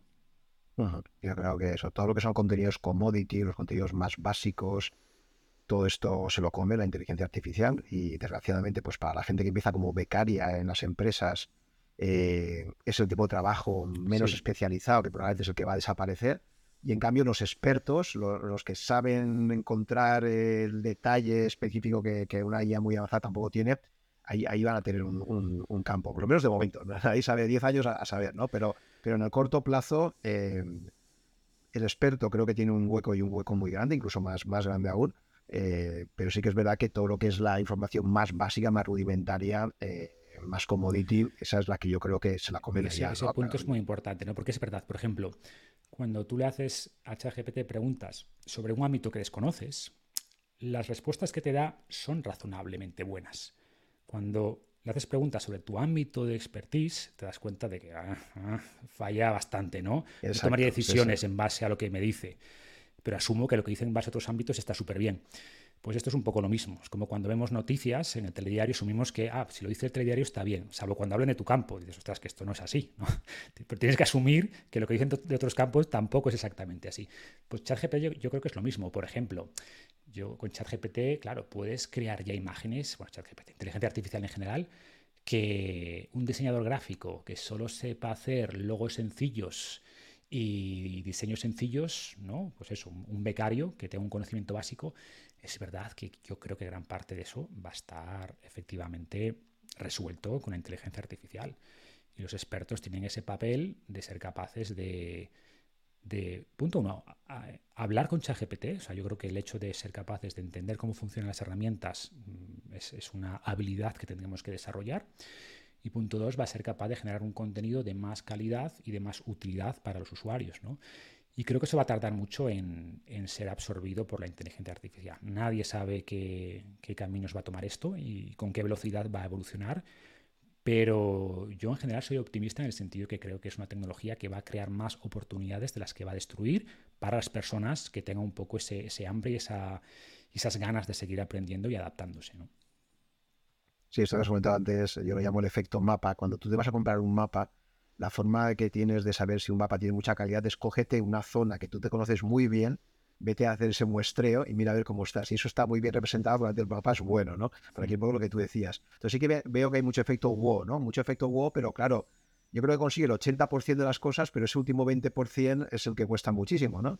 Y, esto está pasando mucho. No, me ha, me ha, dado un resumen buenísimo. Bueno, buenísimo si no sabes mucho. Cuando ya te puedes a rascar ahí, te das cuenta a lo mejor hay mucho bla, bla, bla también, ¿no? Hay mucho tal. efectivamente, ¿no? Hmm. un campo apasionante.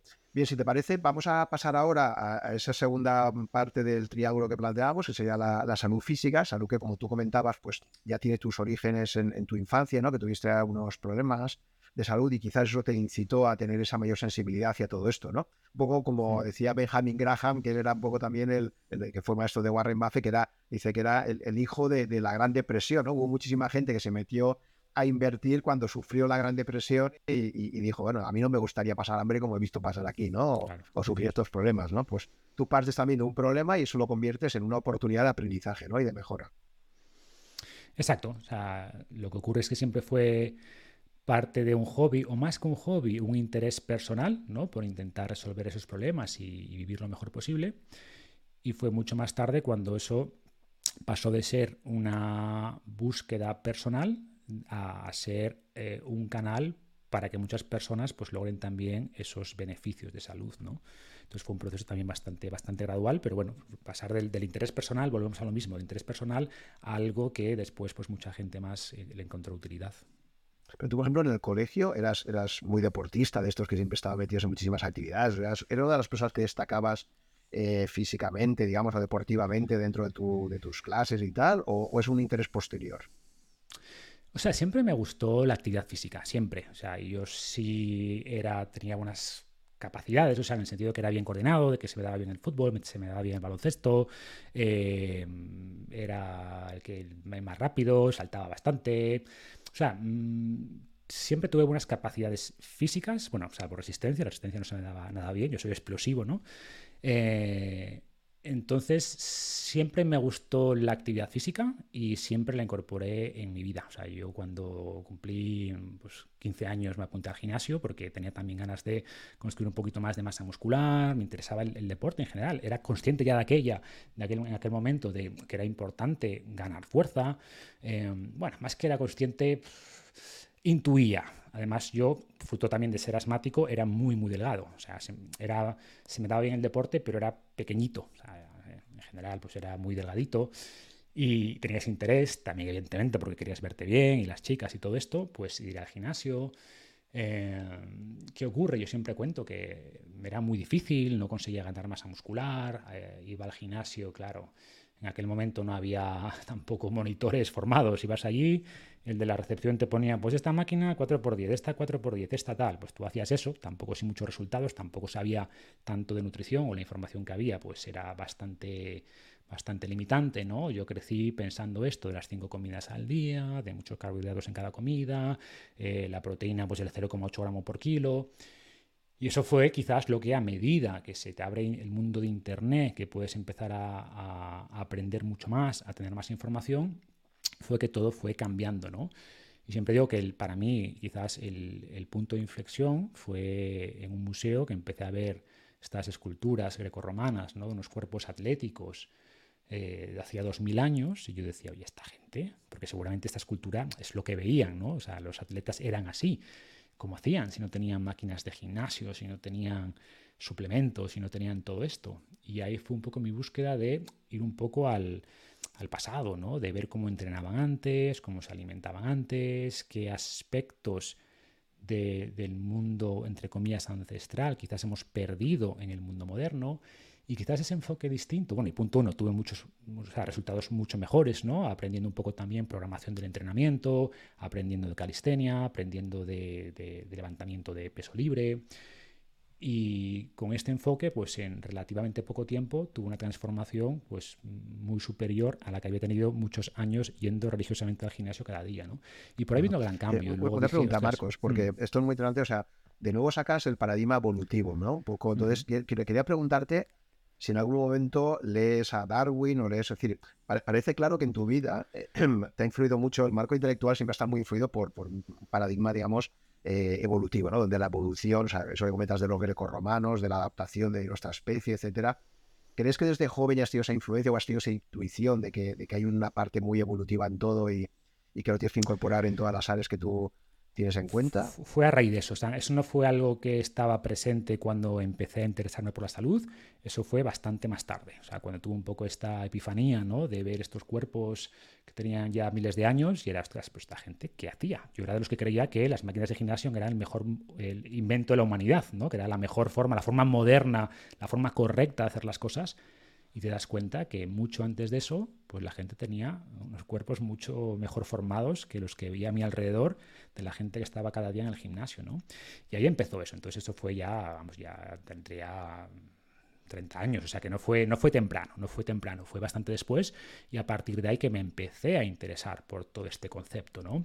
Y ahí empecé a, eh, vi que había gente como Lorraine Cordén en su momento, porque claro, te hablo de un año donde no había todo lo que, lo que tenemos ahora, pero empiezas a, dar con gente que hace estos planteamientos y encuentras libros eh, que hablan, por ejemplo, hay, había un dentista de los años 30, o sea, esto tampoco es nuevo, 30 del, siglo pasado, de, que visitaba eh, zonas, digamos, remotas y veía que, por ejemplo, tenía mucha mejor salud bucal, menos obesidad, más masa muscular. Entonces ahí empecé como a conectar ideas, ¿no? pues que es que los alimentos modernos nos dañan la boca, pero nos hacen también acumular más grasa, eh, y luego empiezas a, aplicar esto mismo a todo, a los ritmos circadianos, ¿no? al, calzado minimalista, por ejemplo, un poquito después, eh, y te das cuenta, pues eso, que el mundo moderno tiene muchísimos beneficios, claro que sí, pero que también estamos privando a nuestro cuerpo de unos estímulos a los que está muy bien adaptado, que recibió durante cientos de miles de años y que de repente desaparecen. ¿no? Tenemos estímulos que desaparecen, a los que estamos bien adaptados, y estímulos nuevos a los que, estamos, a los que no estamos adaptados, que de repente son parte de nuestro día a día. ¿no? Y ahí empezó un poco este enfoque más evolutivo que quizás le dio este toque distinto también, ¿no? O sea, en vez de los artículos de por qué las frutas con más vitaminas a hablar de lo que decíamos, ¿no? del ayuno intermitente y hablar de calzado minimalista y la importancia de caminar descalzo y la importancia de exponerse al frío eh, la importancia de entrenar con el propio cuerpo, de los problemas con las máquinas de gimnasio, y a mucha gente esto le explotó la cabeza. cuando veían además que eso estaba respaldado en estudios, en referencias, pues creo que eso contribuyó. Bueno, y después que aplicaban estas ideas y tenían mejores resultados, igual que yo los había tenido mejor, ¿no? Pues, pues creo que todo eso contribuyó. El hecho de que fuera algo novedoso, de que fuera algo real. Eh, y que era algo bastante compartible, ¿no? que la gente, Dios, pues lete esto, fíjate lo que dice aquí, y eso contribuyó sin duda al crecimiento rápido del blog en los primeros años. ¿no? Es que, es que el tema evolutivo, o sea, creo que tendemos siempre a hacerlo todo esto. O sea, tenemos un sesgo hacia lo estático o a pensar que lo que ahora vemos, lo que ha ocurrido siempre. ¿no? Fíjate, por ejemplo, con la fruta, ¿no? Cuando se habla de, de la importancia de la fruta y tal, es que la propia fruta ahora tiene muchísima más eh, fructosa que la que tenía hace 500. Ha habido todo un proceso de, evolución por el cual cada vez hacen, de hecho creo que, bueno, no sé si era Taleb quien comentaba que la naranja era un invento relativamente moderno, ¿no? Eh, y esto que dice Taleb me hace mucha gracia, es que él no toma nada que no tenga mil años de antigüedad como mínimo, ¿no? Pues dice que el vino sí, pero pero no se fía tanto de otras bebidas y de otras y las frutas estas modernas y de todas las frutas que no tengan nombres de raíz grecorromana no me las tomo y tal, ¿no? Entonces ahí todo está este tema de la evolución, efectivamente, y cómo la propia industria alimentaria también, pues cada vez ha ido metiéndonos más azúcar ahí y todo esto, ¿no? Pero tenemos a pensar que la fruta que vemos ahora, todos los patrones alimenticios que vemos ahora, es lo que había hace 100 años, y es que ni siquiera 100 años, a lo mejor son 60 solamente, ¿no? Sí, o sea, evidentemente la alimentación ha cambiado muchísimo. Eh, si ves un plátano de hace 10.000 años, pues era algo pequeñito, lleno de semillas, versus el plátano enorme que vemos ahora sin apenas semillas. ¿no? Esos puntitos negros que vemos son las semillas, que originalmente eran muy grandes, eran gran parte del plátano. Y ojo, que la fruta es buena, que nadie se quede con la idea, uff, la fruta es azúcar, no, pero es verdad. Y, además tenemos vidas mucho más sedentarias que antes. pero tendemos también a, pensar que una única variable explica todo. ¿no? Y por ejemplo, si ves las tasas de obesidad a lo largo de las últimas décadas, pues ves que suben relativamente poco y de repente en los años 60-70 se disparan. ¿no?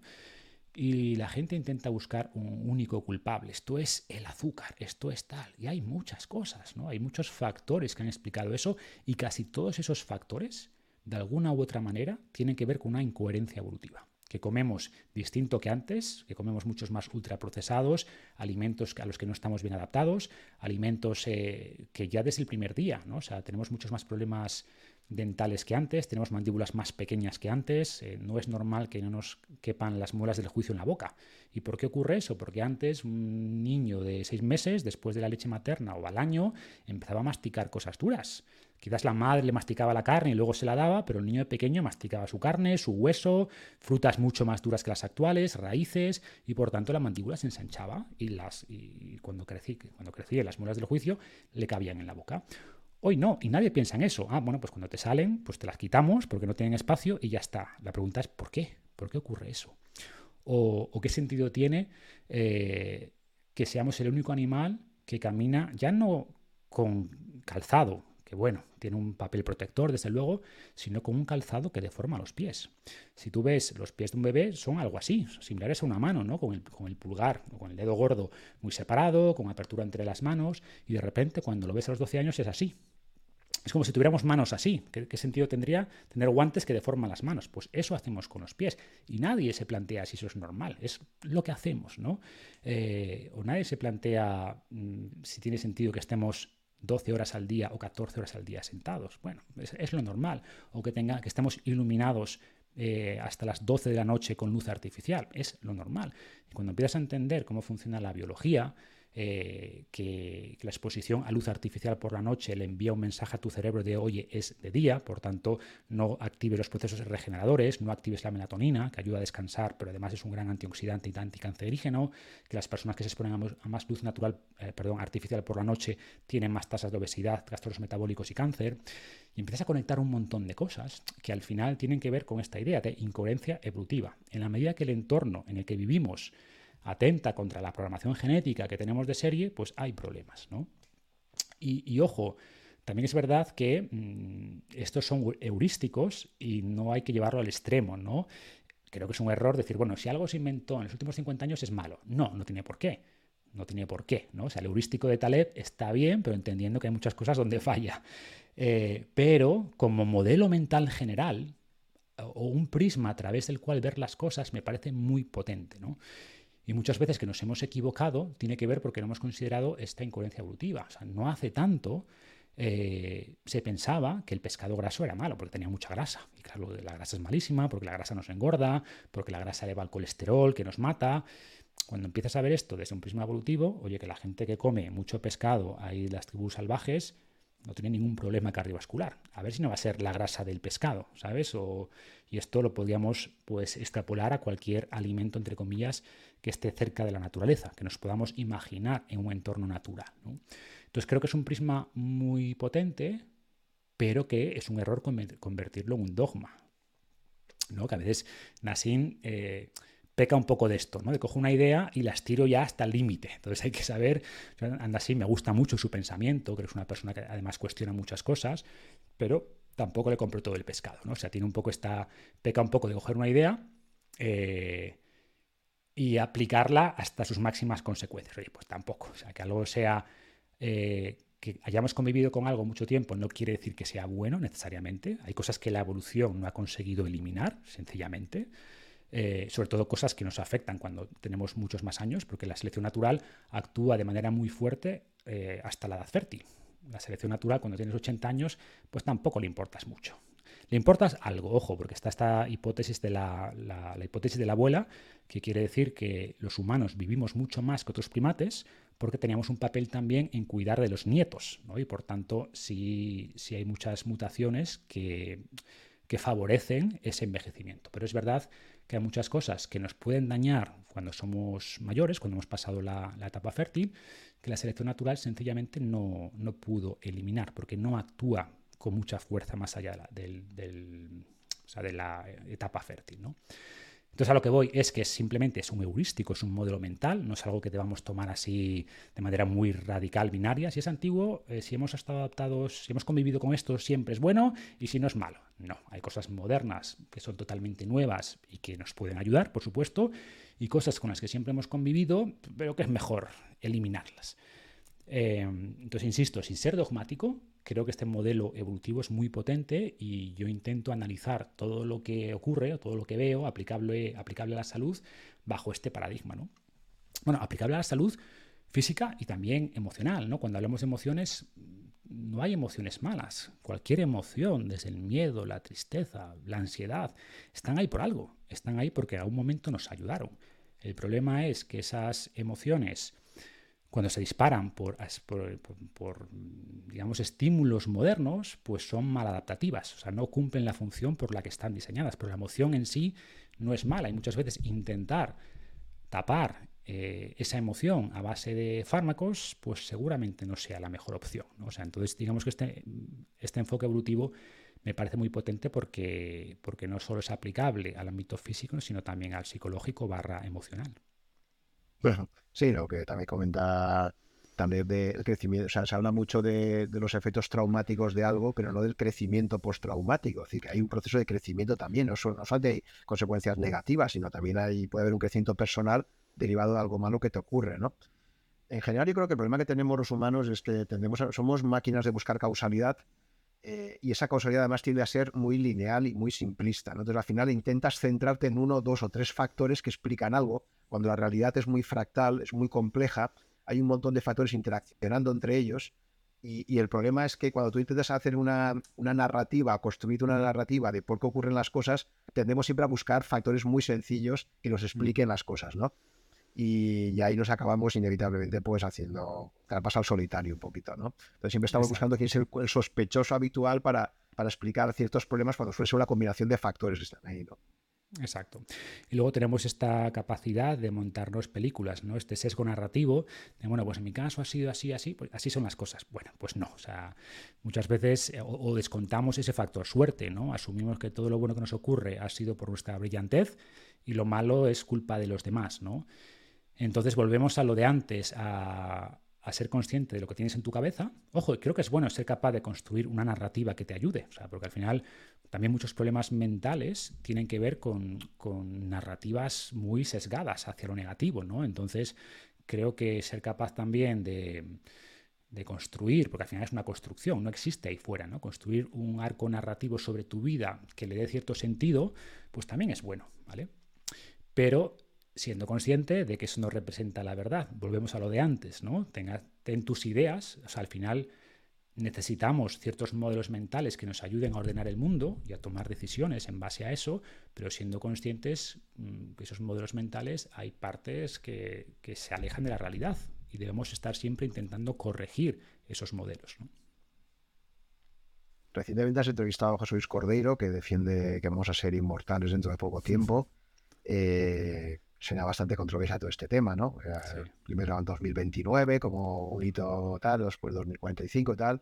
Eh, me gustaría preguntarte un poco cómo ves, o sea, hay claramente una evolución hacia una esperanza de vida cada vez superior y ahí están los, números para mostrarlo, pero me gustaría conocer un poco tu, opinión más personal sobre cómo ves esto. ¿no? Supongo que estabas leyendo bastante sobre el tema, pues es un tema apasionante, ¿no? un tema que, que, es muy interesante, ¿no? Hay gente como Taleb, muriendo antes, que dice que, que, por Dios, inmortalidad, ¿no? O sea, él acaba uno de sus libros diciendo que que fue una de las más peores que nos podría pasar y tal, ¿no? Pero bueno, Cordero dice, bueno, pues el que se quiera morir, que se mate, ¿eh? pero que nos deja a los demás no, vivir, no es una obligación.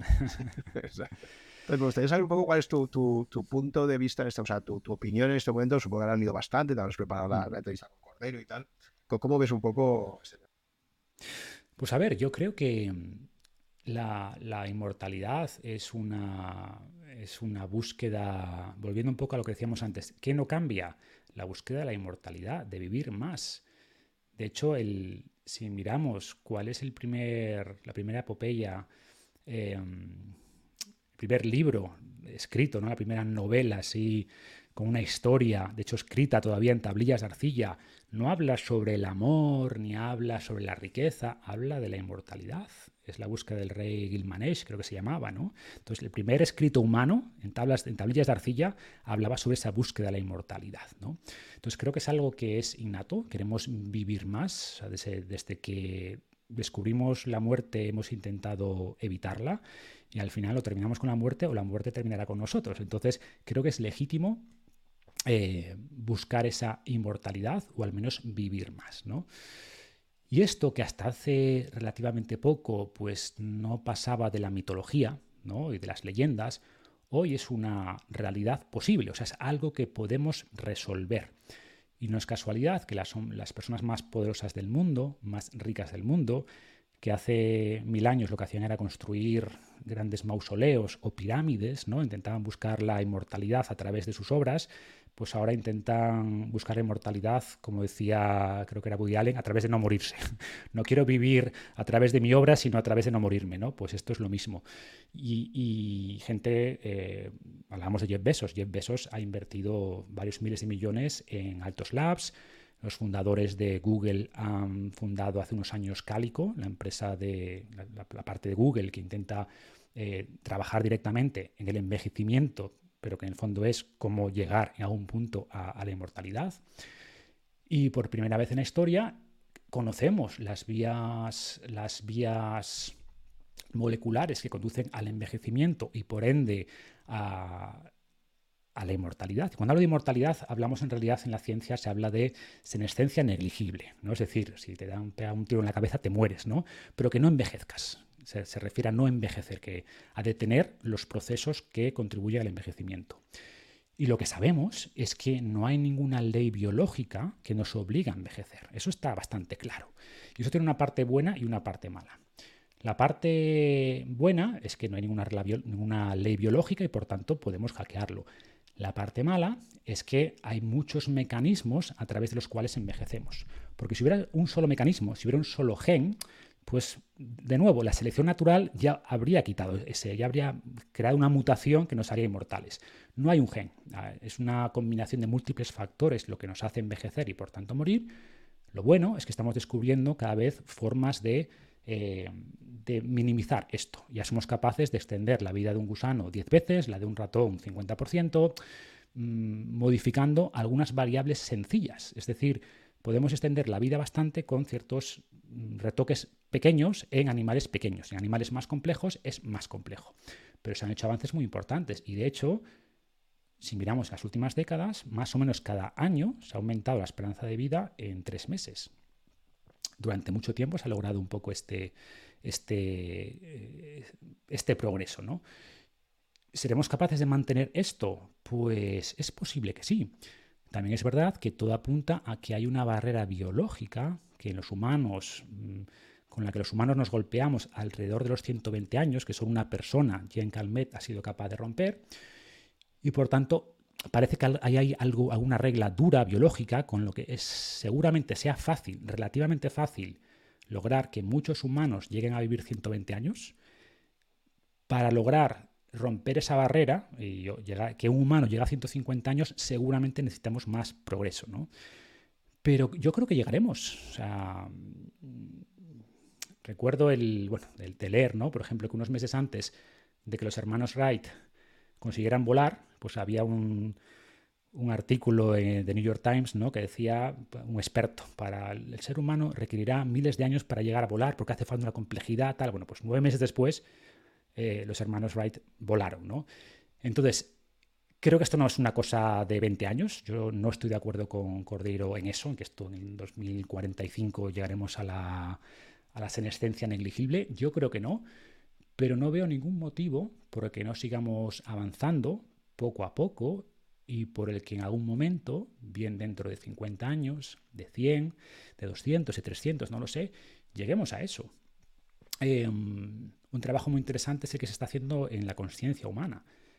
Hasta hace relativamente poco, investigar la conciencia humana era algo que se veía tan complejo que en realidad era, se consideraba más eh, una ciencia alternativa. ¿no? Hoy hay científicos muy prestigiosos trabajando en la conciencia humana, en identificar las cosas que generan la conciencia. Y si somos capaces de llevar esa conciencia humana a servicio, o sea, la gran pregunta es, ¿la conciencia es algo que requiere, que, que depende del sustrato, o sea, requiere una neurona biológica o es algo que puede emerger de cualquier otro elemento. Y si somos capaces de transferir conciencia a silicio, una posibilidad sería que esta inmortalidad se logre no a nivel físico, sino con la famosa simulación, ¿no? que llevas tu conciencia, que sea algo que puedas... Que todo esto sé que suena a ciencia ficción, igual que cuando Julio Verne hablaba de llegar a la Luna, pues era ciencia ficción. Bueno, pues hoy no lo es. ¿no? Entonces yo creo que, que llegaremos a cosas así, que llegaremos a vivir 120 años la mayoría de las personas, que algún humano a través de estas tecnologías llegará a 150 y que después esto se irá extendiendo, como siempre, hacia el resto de la humanidad. La inmortalidad eh, física en silicio digital.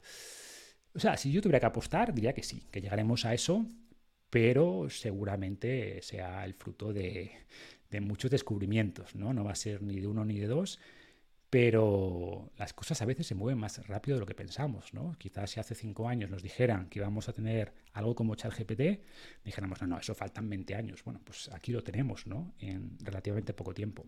La biología es mucho más compleja, ¿eh? Eso es cierto.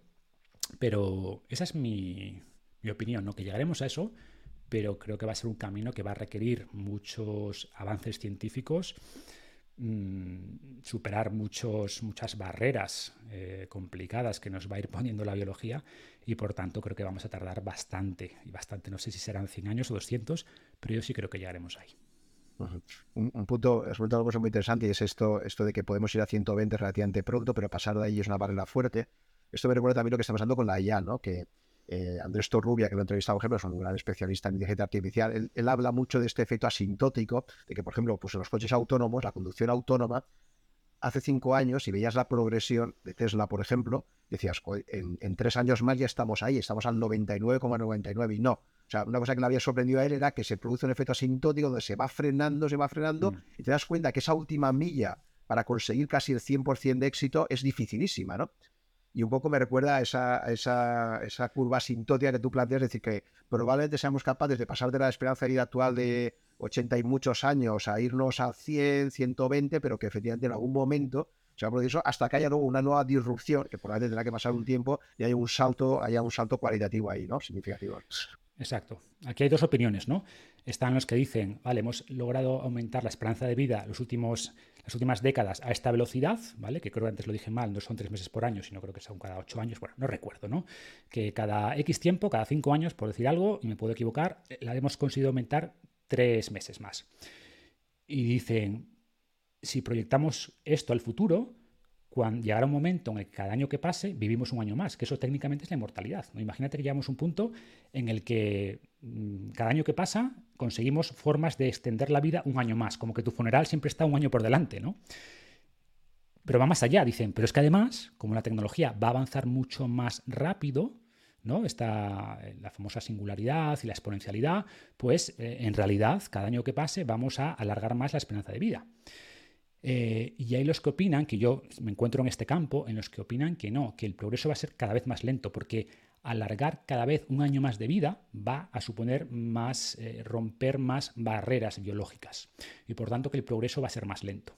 Y que va a haber un punto a partir del cual cada avance de la esperanza de vida promedio va a suponer más, va a requerir más descubrimientos y por tanto no solo no se va a acelerar esa velocidad, ¿no? esta exponencialidad, yo creo que va a ser al revés, que la exponencialidad que se ha producido en el mundo digital, la famosa ley de Moore, ¿no? que se duplican los transistores en los chips cada 18 meses, que aquí no se va a dar porque la biología no funciona bajo las mismas reglas. Eh, y que en los chips también se está dando ya barreras físicas. En los chips ya a medida que vas haciendo cada vez más pequeños llegas a un límite. claro. Entonces, sí, sí. Entonces, Pero hará falta nuevas, nuevas, por ejemplo, ahora en computación se habla de los computadores eh, cuánticos, ¿no? La computación cuántica. Sería un paradigma que permitiría seguir manteniendo este crecimiento en lo digital. Pues creo que en lo biológico hará falta lo mismo. Llegaremos a ese techo duro que diríamos, esto, hemos conseguido que mucha gente viva hasta 120 pero es mucho más difícil que una sola persona llegue a 150. Pero si descubrimos. un cambio de paradigma. exacto, llegamos a la computación cuántica de la biología, pues ah, de repente rompemos esta barrera y podemos quizás eh, estancarnos en un punto a los 200 años. ¿no?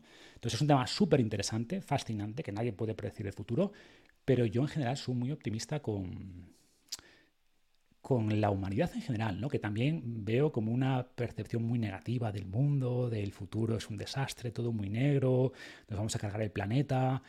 Y, yo soy consciente de los riesgos que tenemos como humanidad, ¿no? Como dicen, cuanto más poder, más responsabilidad. Y ahora estamos en un punto como humanidad que tenemos eh, tanta tecnología y tanto poder que podemos tomar dos vías o autodestruirnos o al revés, usar, controlar bien toda esa tecnología, todo ese poder y crear un futuro eh, brillante para la humanidad. ¿no? Y yo soy optimista, igual que creo que hemos mejorado muchísimo los últimos 50, 100 años, en casi todas las variables que nos importan. No en todas, ¿no? Por ejemplo, hablaba antes de la obesidad, hay cosas en las que claramente hemos eh, empeorado, pero incluso si lo piensas con otro enfoque, la obesidad no deja de ser un éxito, ¿no? en el sentido de que antes nos moríamos de hambre. Hemos resuelto el problema del hambre en gran medida, hemos creado uno nuevo, pero es mejor, o sea, es mejor tener obesidad que morirse de hambre. Lo que tenemos que corregir ahora es este problema nuevo que hemos creado, vale, ¿cómo lo resolvemos? Es un problema creado por un éxito, mucha más comida de la que pensábamos que era razonable. Pues yo creo que la humanidad funciona así, corrige un problema, al corregir ese problema se da cuenta de que crea otro, idealmente menor, bueno, ¿cómo corregimos este? Se crea otro por allá, pero con altibajos, ¿no? Como la bolsa, con altibajos y, con problemas y con crisis, pero que hay una tendencia alcista en, en, la calidad de nuestra vida. Y yo creo que eso va a seguir así y esto aplica también a la esperanza de vida y a la calidad de vida. Sí, yo por finalizar esta parte, una cosa que me ha chirriado un poco, porque luego después de escuchar tu charla, descubrí a Cordeiro a través de tu podcast, luego estuve investigando bastante más y escuchándole más, pero una cosa que no me acaba de convencer y va un poco con, esa heurística que decíamos antes de que si nosotros somos nuestro mismo yo de hace cinco años, algo falla ahí, ¿no? Entonces a mí una cosa que me chirría un poquito es que tanto él como eh, Kurzweil, eh, que es un poco su referente y tal, eh, el, es el mismo discurso desde hace 10 años, ¿no? O sea, es como sin fisuras, ¿no? O sea, no hay cambios. Eh, oye, ¿continúas pensando con 2029? Sí. 2022, sí. Y, o sea, oye, han, pasado muchas cosas en los últimos 5 años, 10 años, ¿no? Es una persona que, o un, colectivo que, ves que repite el mismo esquema sin varios... Me entraba ganas de decirle, dime que ha cambiado, dime, dime que... Si me dice que no se ha modificado nada, es que no me lo puedo creer, porque es que en 10 años han pasado tantísimas cosas que algo tiene que haber cambiado necesariamente, ¿no? En esa visión. Entonces, no sé, lo veo demasiado, demasiado dogmático. yo, yo, creo que es un error eh, y que algo que le resta credibilidad, y aquí hablo, pues eso, percepción personal, es por qué ponerse, o sea, das una falsa sensación de seguridad. nadie sabe realmente si esto es el 2045 o 2060. 2045, bueno, en base a una proyección que no deja de ser una proyección. Es como cuando tienes un business plan en tu empresa, pues vamos a facturar un millón dentro de tres años. Y aunque veas que los números cambian, no, pero da igual, el business plan es el mismo. Oye, pues no, te das cuenta que las estimaciones han cambiado, los ingresos van así, los gastos van así, pues el business plan cambia, ¿no? La proyección que tienes cambia. No, no, sigue siendo la misma. Entonces estoy de acuerdo, que yo creo que él, estoy de acuerdo con José Luis en muchas cosas, sobre todo en cuanto a la dirección. Pues estoy de acuerdo en plantearse unos, unos eh, objetivos duros en base a proyecciones que claramente bueno, pues son un poco sacadas de la manga y aunque fueran como cualquier predicción, o sea, al final eh, no tiene sentido mm, casarse con una fecha, con un año concreto, eh, porque además, ¿cuál es el problema? Que vamos a llegar ese año y ahora qué? Todo tu discurso se, cae, ¿no? Porque ahora, entonces, estoy de acuerdo, que no tiene sentido, estando bastante de acuerdo con él en muchas cosas y sobre todo en la proyección que hay y en los avances que se están haciendo, pues creo que no tiene sentido casarse con una fecha mm, cuando la realidad te demuestra que seguramente estés equivocado. Muy bien, entramos ya en esa última parte de salud mental. Aquí tenemos tu libro Invicto. Entonces, me gustaría que me explicaras un poco por qué ese interés creciente por toda la parte, bueno, es creciente o hasta desde el principio, ¿no? Pero, y, hablando un poco del efecto Lindy, que no hemos mencionado, pero ya, ya sabe ahora que estamos hablando de esto de que estas cosas dan, te vas a una filosofía que tiene ya 2000 años, que es la de los estoicos. Entonces, cuéntame un poquito, porque la verdad es que todo se ha dicho, está muy de moda. O sea, ahora casi es difícil encontrar algún podcaster que no te diga que es estoico y para mí quizás se ha puesto demasiado de moda. Eso me preocupa un poquito, ¿no? O sea, ya que Marco Aurelio sea un bestseller y, y Seneca y tal, ya me, acaba preocupando un Ahora, poquito. Seguramente Expansión sacará el especial sobre estoicismo, ¿no? Y entonces es el momento, de... la crisis que se produzca. Sí. Entonces, a mí me preocupa un poco que quizás se ha popularizado, se ha puesto demasiado de moda eh, pero bueno, evidentemente eso también obedece a nuestro contexto histórico y cultural en este momento, ¿no? O sea, quizás podrías explicar un poquito también por qué tú crees que en este momento el estoicismo encaja tanto, ¿no? O crees mm. que se adapta también mm. a, a, la forma de vida actual. Sí, volvemos a lo mismo, ¿no? O sea, bueno, primero la parte más personal. O sea, yo descubrí el estoicismo hace muchos años, antes de que fuera popular.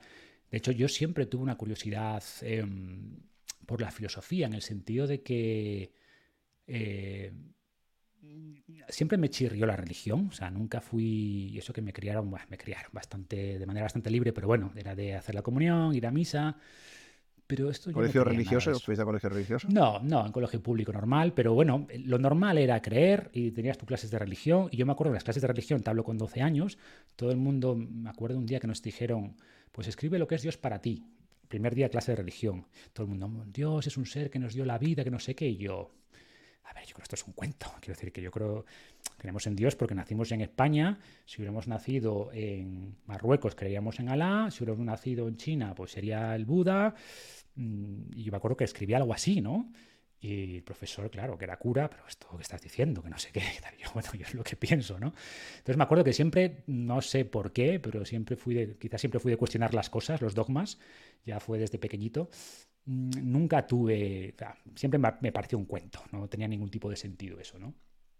Y, y por eso, pero también era consciente de cuando yo veía las diez mandamientos, yo decía, oye, pues los diez mandamientos tienen sentido, no, no matará. Pues yo creo que ciertas, ciertas reglas, ciertas, ciertos patrones de conducta, creo que están bien, que son necesarios. Y quizás ese es, volviendo al concepto último, las religiones en gran medida cumplían ese papel, ¿no? De generar cohesión social y de generar pues unas normas bajo las que la gente no se matase unos a otros. Em, y yo sí veía importante tener un tipo de código moral y como yo en la religión no creía mucho, era, bueno, ¿y esto dónde está? ¿no? Y me acuerdo, pues oye, leía un poquito de, zen, de budismo y, no recuerdo muy bien cómo, pero empecé a leer pues eh, el estoicismo, ¿no? me acuerdo que leí Séneca, tal vez de la universidad, ¿eh? no era tan pequeño. Pero reconozco que no fue, en aquel momento no fue, wow, me encanta esto. Era una, igual que leía Seneca, leía Siddhartha y, muchas cosas, ¿no? Em, pero después leía Pierre Hadot, por ejemplo, cuando leí Meditaciones, reconozco que Meditaciones, la primera vez que lo leí, no me gustó especialmente. Lo veía como muy enrevesado, muy repetitivo. A ver si sacaba una idea interesante, que tengo subrayado ahí todavía del libro. Pero no me cambió la vida, honestamente. Pero después leía Pierre Hadot, La ciudad del interior, que sí, bueno, sí me gustó. Es un libro muy denso, ¿eh? no lo estoy recomendando porque es un libro denso, filosófico, filosofía dura, pero me ayudó a entender muchas cosas de meditaciones. Cuando lo leí después, eh, sí, sí lo entendí mucho mejor. Y luego ya cuando entré en el mundo corporativo, pues ya empezaba a ver muchas cosas eh, muchas ideas de, los estoicos que casi veía aplicables, ¿no? Cuando hablaban, pues eso, de la gestión de las emociones, de, la naturaleza humana, eh, de la importancia de mantener la cabeza fría, pues yo empezaba a ver, en, las reuniones intentaba como aislarme, ¿no? Y ver desde fuera, pues está ocurriendo esto, se está dejando llevar por su ego, es una decisión equivocada, tal. Y, ahí me interesó más el tema del estoicismo. Em, pues eso, en el ámbito corporativo me ayudó mucho y luego pues por lo mismo aplicable a la salud, ¿no? De cómo hacer lo correcto aunque no te apetezca, de empezar a aplicar todas esas ideas, de, o en las inversiones, ¿no? Del pensar a largo plazo, de no ostentar, de no dejarte llevar por el ego. Bueno, pues muchas ideas que, que, me ayudaban, pero era pues es una búsqueda más personal. Yo, eh, por ejemplo, en el blog no Ahora un poquito más, pero al principio como que separaba mucho. Entonces mi mensaje, ¿no? De hecho, cuando pensé en el nombre, nunca se me ocurrió llamarlo Marcos Vázquez. Era, una marca, yo estoy detrás, una figura visible, pero mm, separo el, mensaje del mensajero, ¿no? Y lo importante es el mensaje. Pero es verdad que después, hablo ya de 2013, 14, escribí un poco sobre estoicismo y sobre lo importante, la importancia de la filosofía y tal. Y fue un artículo que gustó mucho, que la gente, ostras, que mensajes tan importantes, cosas que para mí eran básicas y evidentes, veías que a la gente le hacía replantearse cosas, ¿no? Y luego también veías que mucha gente mm, te compraba el conocimiento, o sea, perfecto, dame el plan de nutrición, de entrenamiento, pero luego no hacían nada con eso. Yo decía, vale, hay mucha desinformación, pero incluso cuando la gente tiene la información correcta y un plan claro, no logra resultados. Aquí el tema no es tanto mm, saber qué hacer, sino es tener esa capacidad mental de llevarlo a la práctica, de vencer la procrastinación, de superar los obstáculos, de vencer la frustración cuando los resultados tardan en llegar. Y me di cuenta que era muy importante hacer un poco más de énfasis en esa parte mental. Y, y cuando me planteé en escribir sobre esto, pues al final tenía, y volviendo un poco al tema del blog, ¿no? Coger ideas antiguas que han sido filtradas por el tiempo, ¿no? Ese efecto Lindy, em, pues quise combinar ese, usar el mismo enfoque que en el blog, que combino esa visión evolutiva, pero ojo, con mucha ciencia moderna. Pues aquí dije, vamos a coger, a coger las ideas filosóficas del estoicismo, que para mí es una muy buena base, pero darles también, pasarlas por el tamiz de la psicología moderna y hacer un mix, ¿no? Psicología estoica, psicología ancestral, combinada con psicología moderna y lo que sabemos hoy en día que los, estoicos no sabían. Y creo que esa combinación, pues a la gente le, le gustó y le convenció, ¿no? Y por tanto, un programa que inicialmente fue un programa digital, igual que los demás, que la gente se descargaba y se leía y aplicaba, pues empezó a correrse la voz, eh, gente más o menos conocida que empezaba a hablar. Coincidió también, volvemos al factor suerte, que poco después de sacar el libro vino la pandemia, entonces mucha gente lo usaba un poco como refugio en esos momentos de, incertidumbre, ¿no? Creo que la pandemia ayudó mucho, fue un libro muy regalado durante la pandemia, eh, gente famosa en la televisión que le preguntaban qué haces en la pandemia, cómo has superado esto, pues yo he leído Invicto, o sea, me acuerdo hablando de Invicto en el telediario, en Antena 3, y creo que todo eso, pues, por supuesto, ayudó muchísimo al, libro, de nuevo, factor suerte, ahí no, no hubo ningún tipo de estrategia por mi parte, y creo que mucha gente lo vio aplicable a todos los ámbitos, ¿no? Pues de deportistas, mundo de la inversión, eh, momentos difíciles, mucha gente pues con familiares hospitalizados o muriendo en plena pandemia. Mucha gente encontró refugio en, esta filosofía, en el libro de Invicto, en las ideas que transmito ahí.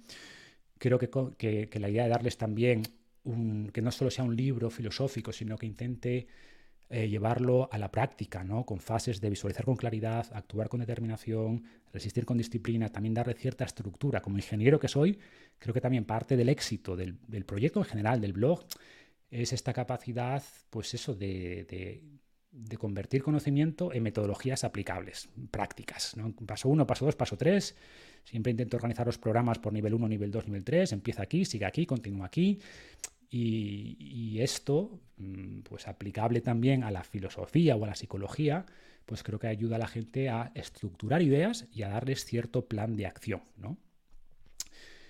Y bueno, pues como te digo, es un libro que originalmente tenía este propósito, tenía un, propósito bastante modesto de conseguir que la gente siguiera los programas que yo les planteaba, pero ha crecido y ha tomado vida propia y me sorprende que mucha gente me conoce por Invicto no me conocen por otra cosa, me conocen como el autor de Invicto.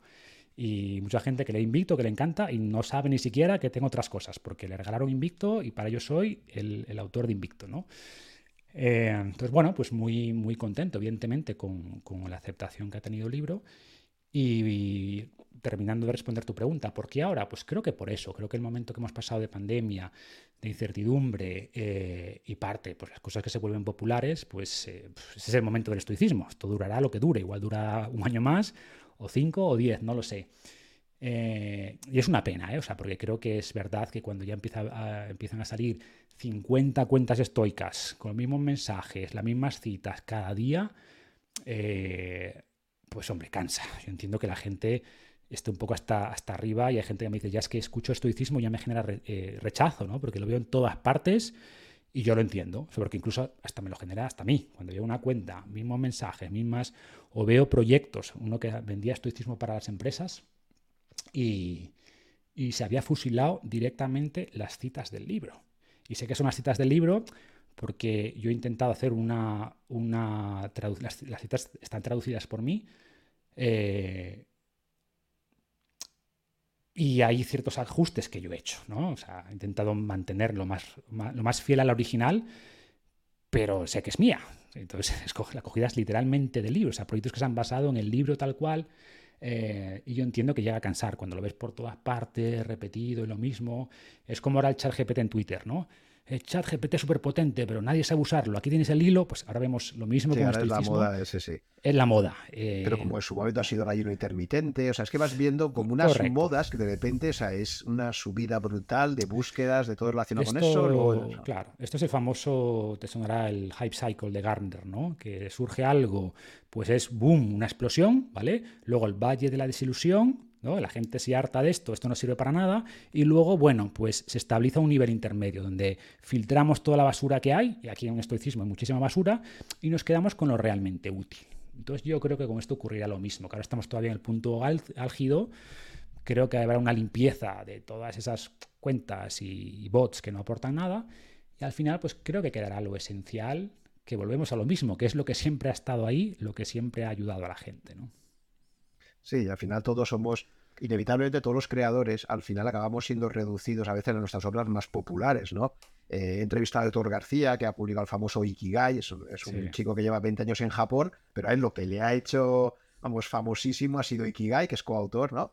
Y claro, yo en la entrevista con él no hablamos nada de Ikigai, porque dije, mira, no te voy a hacer la enésima entrevista de Ikigai porque debes estar hasta las narices ya, ¿no? Pero, o, por ejemplo, Taleb con Cisne Negro, ¿no? Que también dice, estoy hasta las narices ya de ser Mr. Black Swan y no sé qué, cuando a él le gusta mucho más Antifrágil, por ejemplo, a mí también, ¿no? Entonces, al final, inevitablemente, cualquier creador acaba siendo un poco reducido a, obras que a veces tú mismo ya acabas un poco como renegando, diciendo, oye, ya, está bien, ¿no? porque somos todos mucho más complejos y creativos de, esa forma de reducirlo, ¿no? Eso también pasa mucho también con directores de cine, en fin, cualquier creador llega un momento que se harta de que le encasillen y casi quiere hacer obras diferenciadas para que diga, oye, que soy, soy algo mucho más amplio, ¿no? Pero bueno, es inevitable esto que estamos comentando de, las modas y tal, ¿no? Y, hablando de modas, te quería preguntar, creo que te he escuchado en algún podcast reciente tuyo que has hecho el Camino de Santiago recientemente, ¿no? ¿Puede ser? Sí, sí. Digo porque yo también soy, ahora mismo llevo dos años, he hecho un episodio especial y quería preguntarte un poco por, por esa experiencia, no sé qué ruta has hecho, porque claro, la gente habla de el camino y no hay un camino, hay muchos caminos. Hay muchos caminos y cada día salen nuevos caminos, ¿no?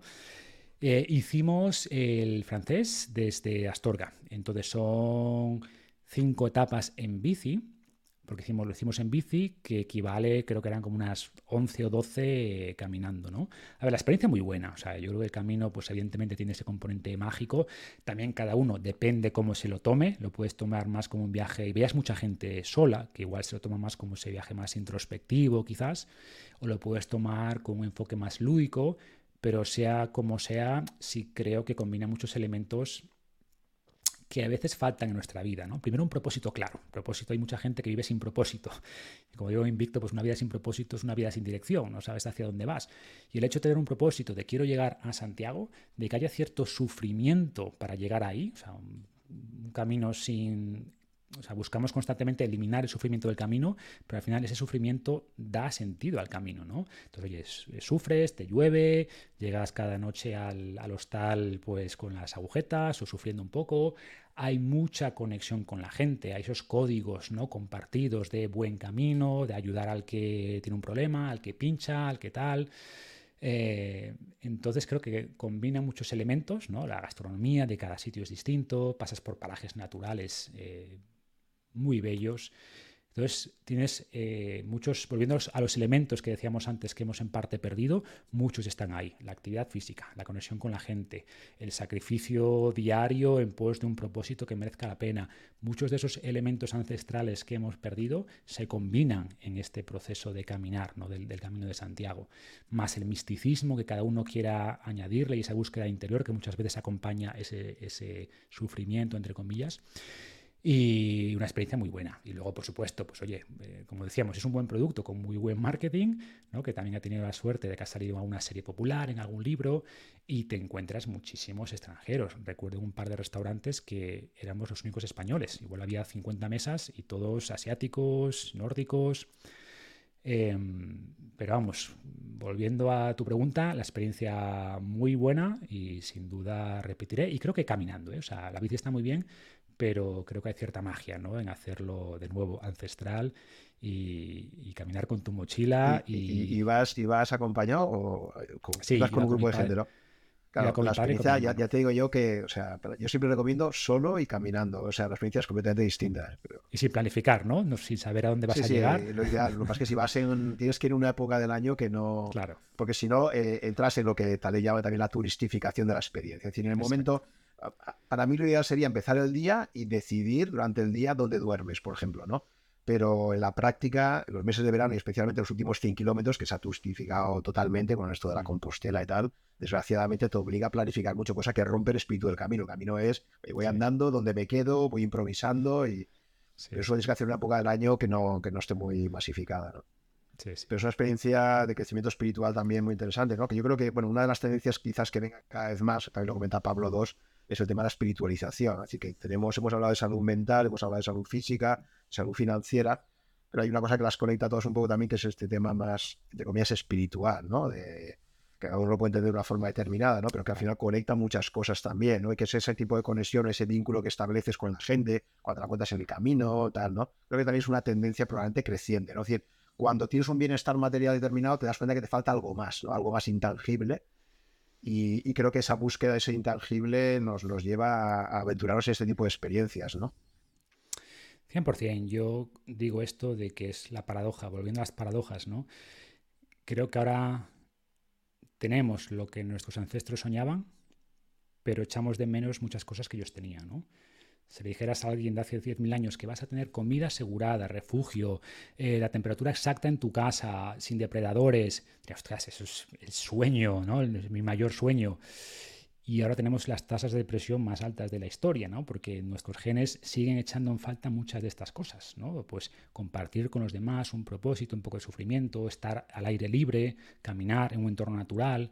Echamos de menos estas cosas que era su día a día de hace no tanto tiempo, ¿no? Y de alguna manera el camino te permite reconectar con todo esto, es ponerte a luz natural durante la primera hora del día y un poquito de sol y luz y, oscuridad durante la noche y te mojas cuando llueve y pasas frío cuando hace frío y, y la gente tiene que ayudarte porque igual perdiste, yo qué sé. Y eso sabemos que es salud, ¿no? Y, tenemos problemas enormes ahora, pues lo que te digo, de, soledad, de ansiedad, que tienen que ver en parte con haber perdido estos elementos a los que nuestra biología está muy bien adaptados, ¿no? a tener un grupo en el que se apoya, a enfrentar peligros, a sufrir un poquito cada día, a tener un propósito, eh, en esa búsqueda de dónde duermo hoy.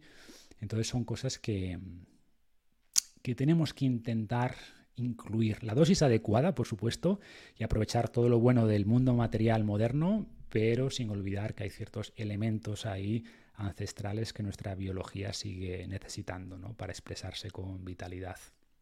Sí, porque además te permite tener la combinación adecuada de soledad y de socialización. Lo bueno que tiene el camino, hay otras rutas donde vas a encontrar siempre soledad. ¿no? Si te haces la Transpirenaica, por ejemplo, te haces cualquier ruta de montaña ya seria, ahí sabes que sencillamente vas a estar solo. ¿no?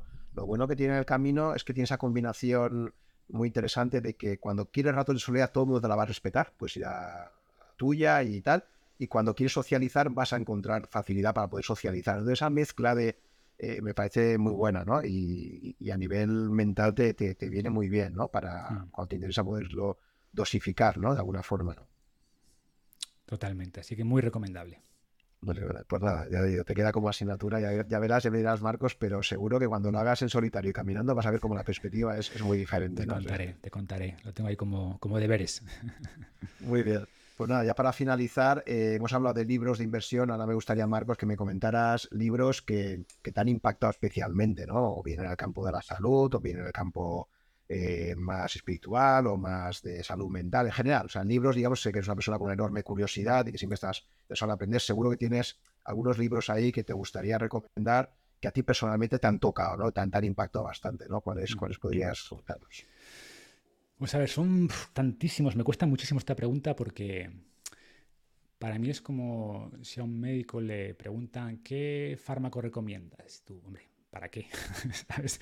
¿Qué, problema tienes? Yo creo mucho, de hecho, a una vez lo pensé esto, tener como una terapia de libros, ¿no? Dime, ¿qué problema tienes? ¿Con qué estás lidiando? Y te recomendaría un libro u otro, ¿no?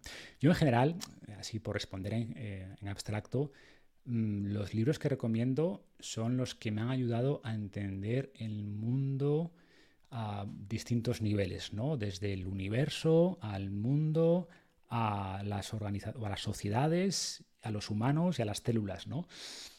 Por ejemplo, a mí me chocó mucho también la universidad eh, cuando leí eh, cuando leí una breve historia del tiempo de Stephen Hawking, es como, wow, de repente vives aquí en tu pequeño, mundo y te abre el universo y agujeros negros y tú, ostras, yo no era consciente del universo en el que vivíamos, ¿no? Carl Sagan, em, estas ideas, yo creo que todo el mundo debía exponerse a ellas.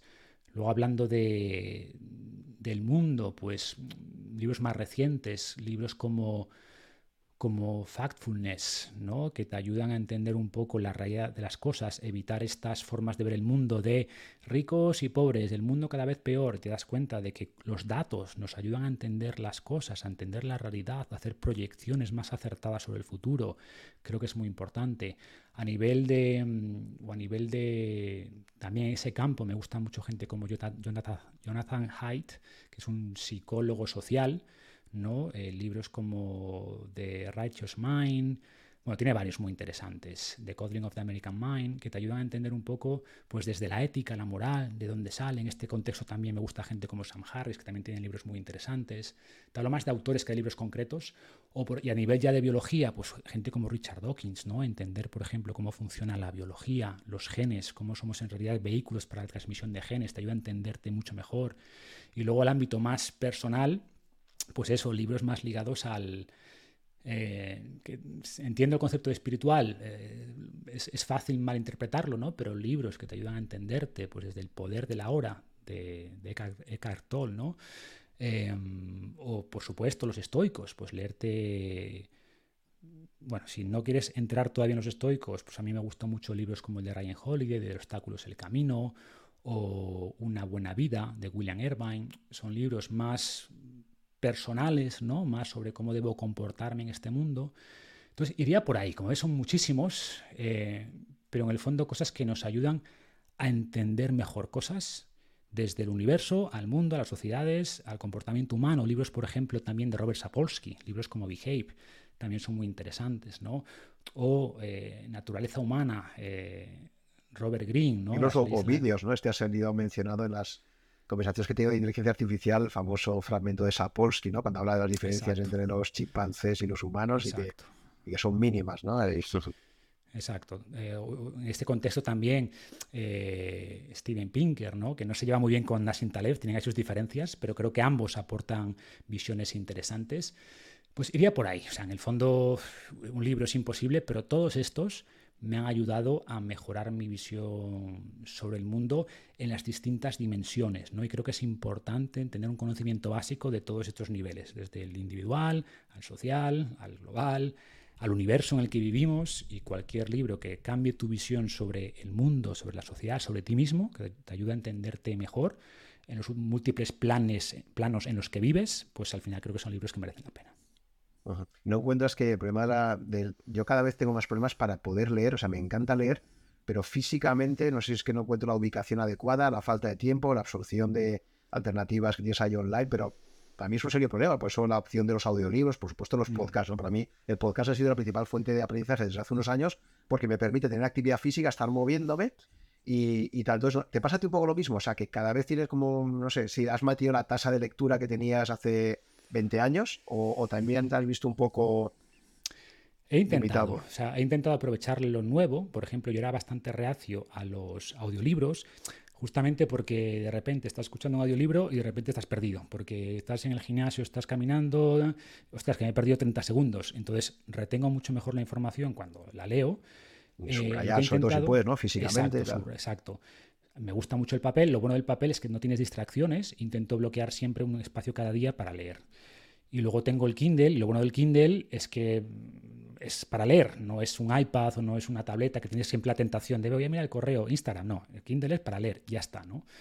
Entonces, y luego además he aprovechado, como digo, sí me he pasado o, intento aprovechar también la posibilidad de escuchar audiolibros.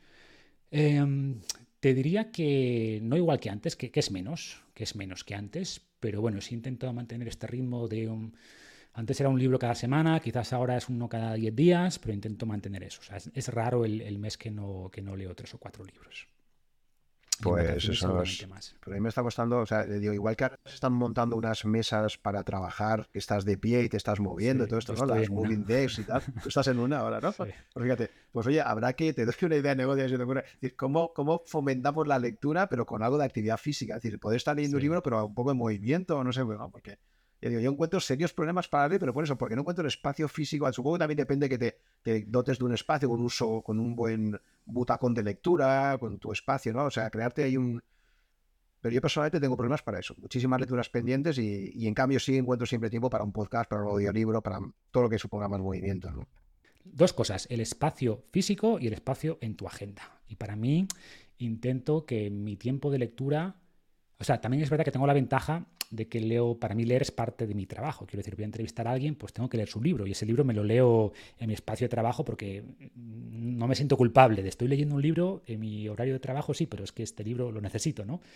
Eh, o lo mismo con muchos libros de salud. Y luego tengo reservado ese espacio de libro, ese espacio de lectura, perdón, eh, por la tarde, que es eh, más de libros que no están conectados directamente con lo que hago. Pero como te decía antes, al final conecto todo con lo que hago. Al final... Para mí el proyecto me permite explorar cualquier cosa. Tengo vídeos donde hablo sobre libros de gestión del tiempo o de cosas como, por ejemplo, 4.000 horas. Es un libro de gestión del tiempo que me gustó mucho, que leí el año pasado o hablo sobre Range, que también es un libro muy interesante que habla sobre esto, generalistas versus especialistas. Entonces, mm, intento conectar esas ideas con el proyecto y por tanto que sean cosas que además puedan servir a los demás. Creo mucho también en esto de estar suscrito a algún tipo de biblioteca virtual, de estos proyectos que lo que hacen es resumir libros y por tanto que tú puedes decir, a ver, quiero leerme este libro, pero voy a leerme el resumen en 20 minutos y quizás con esos 20 minutos me quedo con las ideas principales y si después realmente me llama, pues ya me leo el libro, pero si no, pues en 20 minutos tengo las ideas principales. Creo que este tipo de iniciativas también son muy valiosas, ¿no?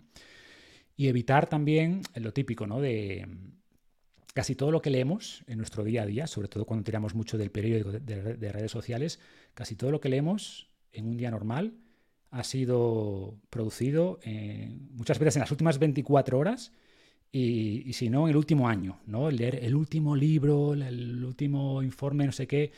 Intento cada vez más ir a libros antiguos, a ese efecto Lindy, ¿no? Oye, ¿cuáles son los libros quizás clásicos de los 80, de los 90 o de antes que, que fueron populares, interesantes en su momento, Mm, y que seguramente encierren verdades y que también te ayuda a entender mejor el paso del tiempo y las cosas que realmente importan y que se mantienen. ¿no? Volvemos a lo de siempre, ¿qué no ha cambiado en los últimos 40 años?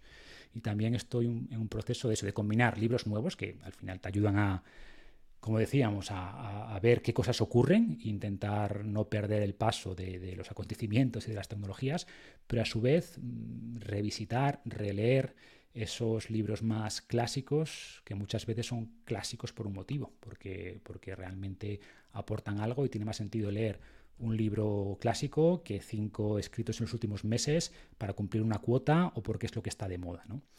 Y creo que eso también es una, es, una forma de, equilibrar ¿no? lo, nuevo y lo ancestral.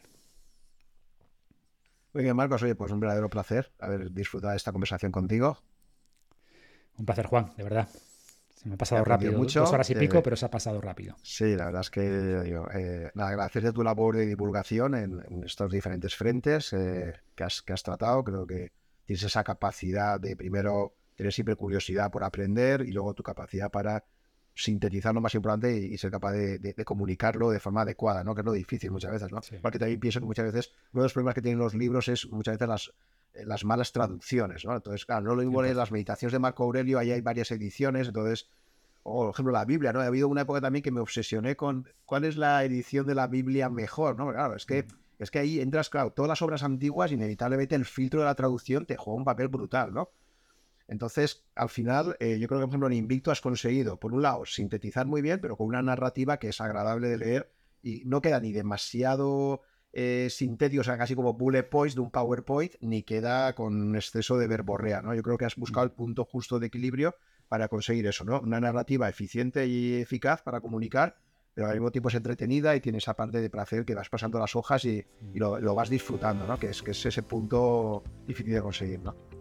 Así que nada, felicidades por tu labor divulgativa ya durante todos estos años y también por tener esa capacidad para demostrar que uno a partir de sus pasiones es capaz de construir todo un negocio a su alrededor, ¿no? que también creo que es una cosa que, es muy interesante. Pues un placer, Juan. Eh, gracias por invitarme y espero que la gente se pueda llevar alguna idea valiosa de esta charla. Pues muchas gracias. Hasta la próxima. Gracias por llegar hasta el final de esta conversación. Espero que te haya gustado y hayas aprendido algo escuchándola. Ya sabes que si estás interesado en estos podcasts, puedes suscribirte a mi blog, que está en rankia.com barra blog barra such, y ahí te iré comunicando, si estás suscrito, por correo electrónico las novedades cada vez que se publique un podcast nuevo o que organice quizás un webinar con algunos invitados. También te agradeceré si te gustan mis podcasts que pongas un comentario o un me gusta en alguna de las plataformas disponibles tipo Apple, Evox o YouTube para ayudar a descubrirlo a otras personas con intereses similares a los tuyos. Muchas gracias por tu fidelidad, si me sigues desde hace algún tiempo y si me acabas de descubrir, espero que te resulte interesante y que puedas escuchar algunos episodios más. Nos vemos en el próximo capítulo.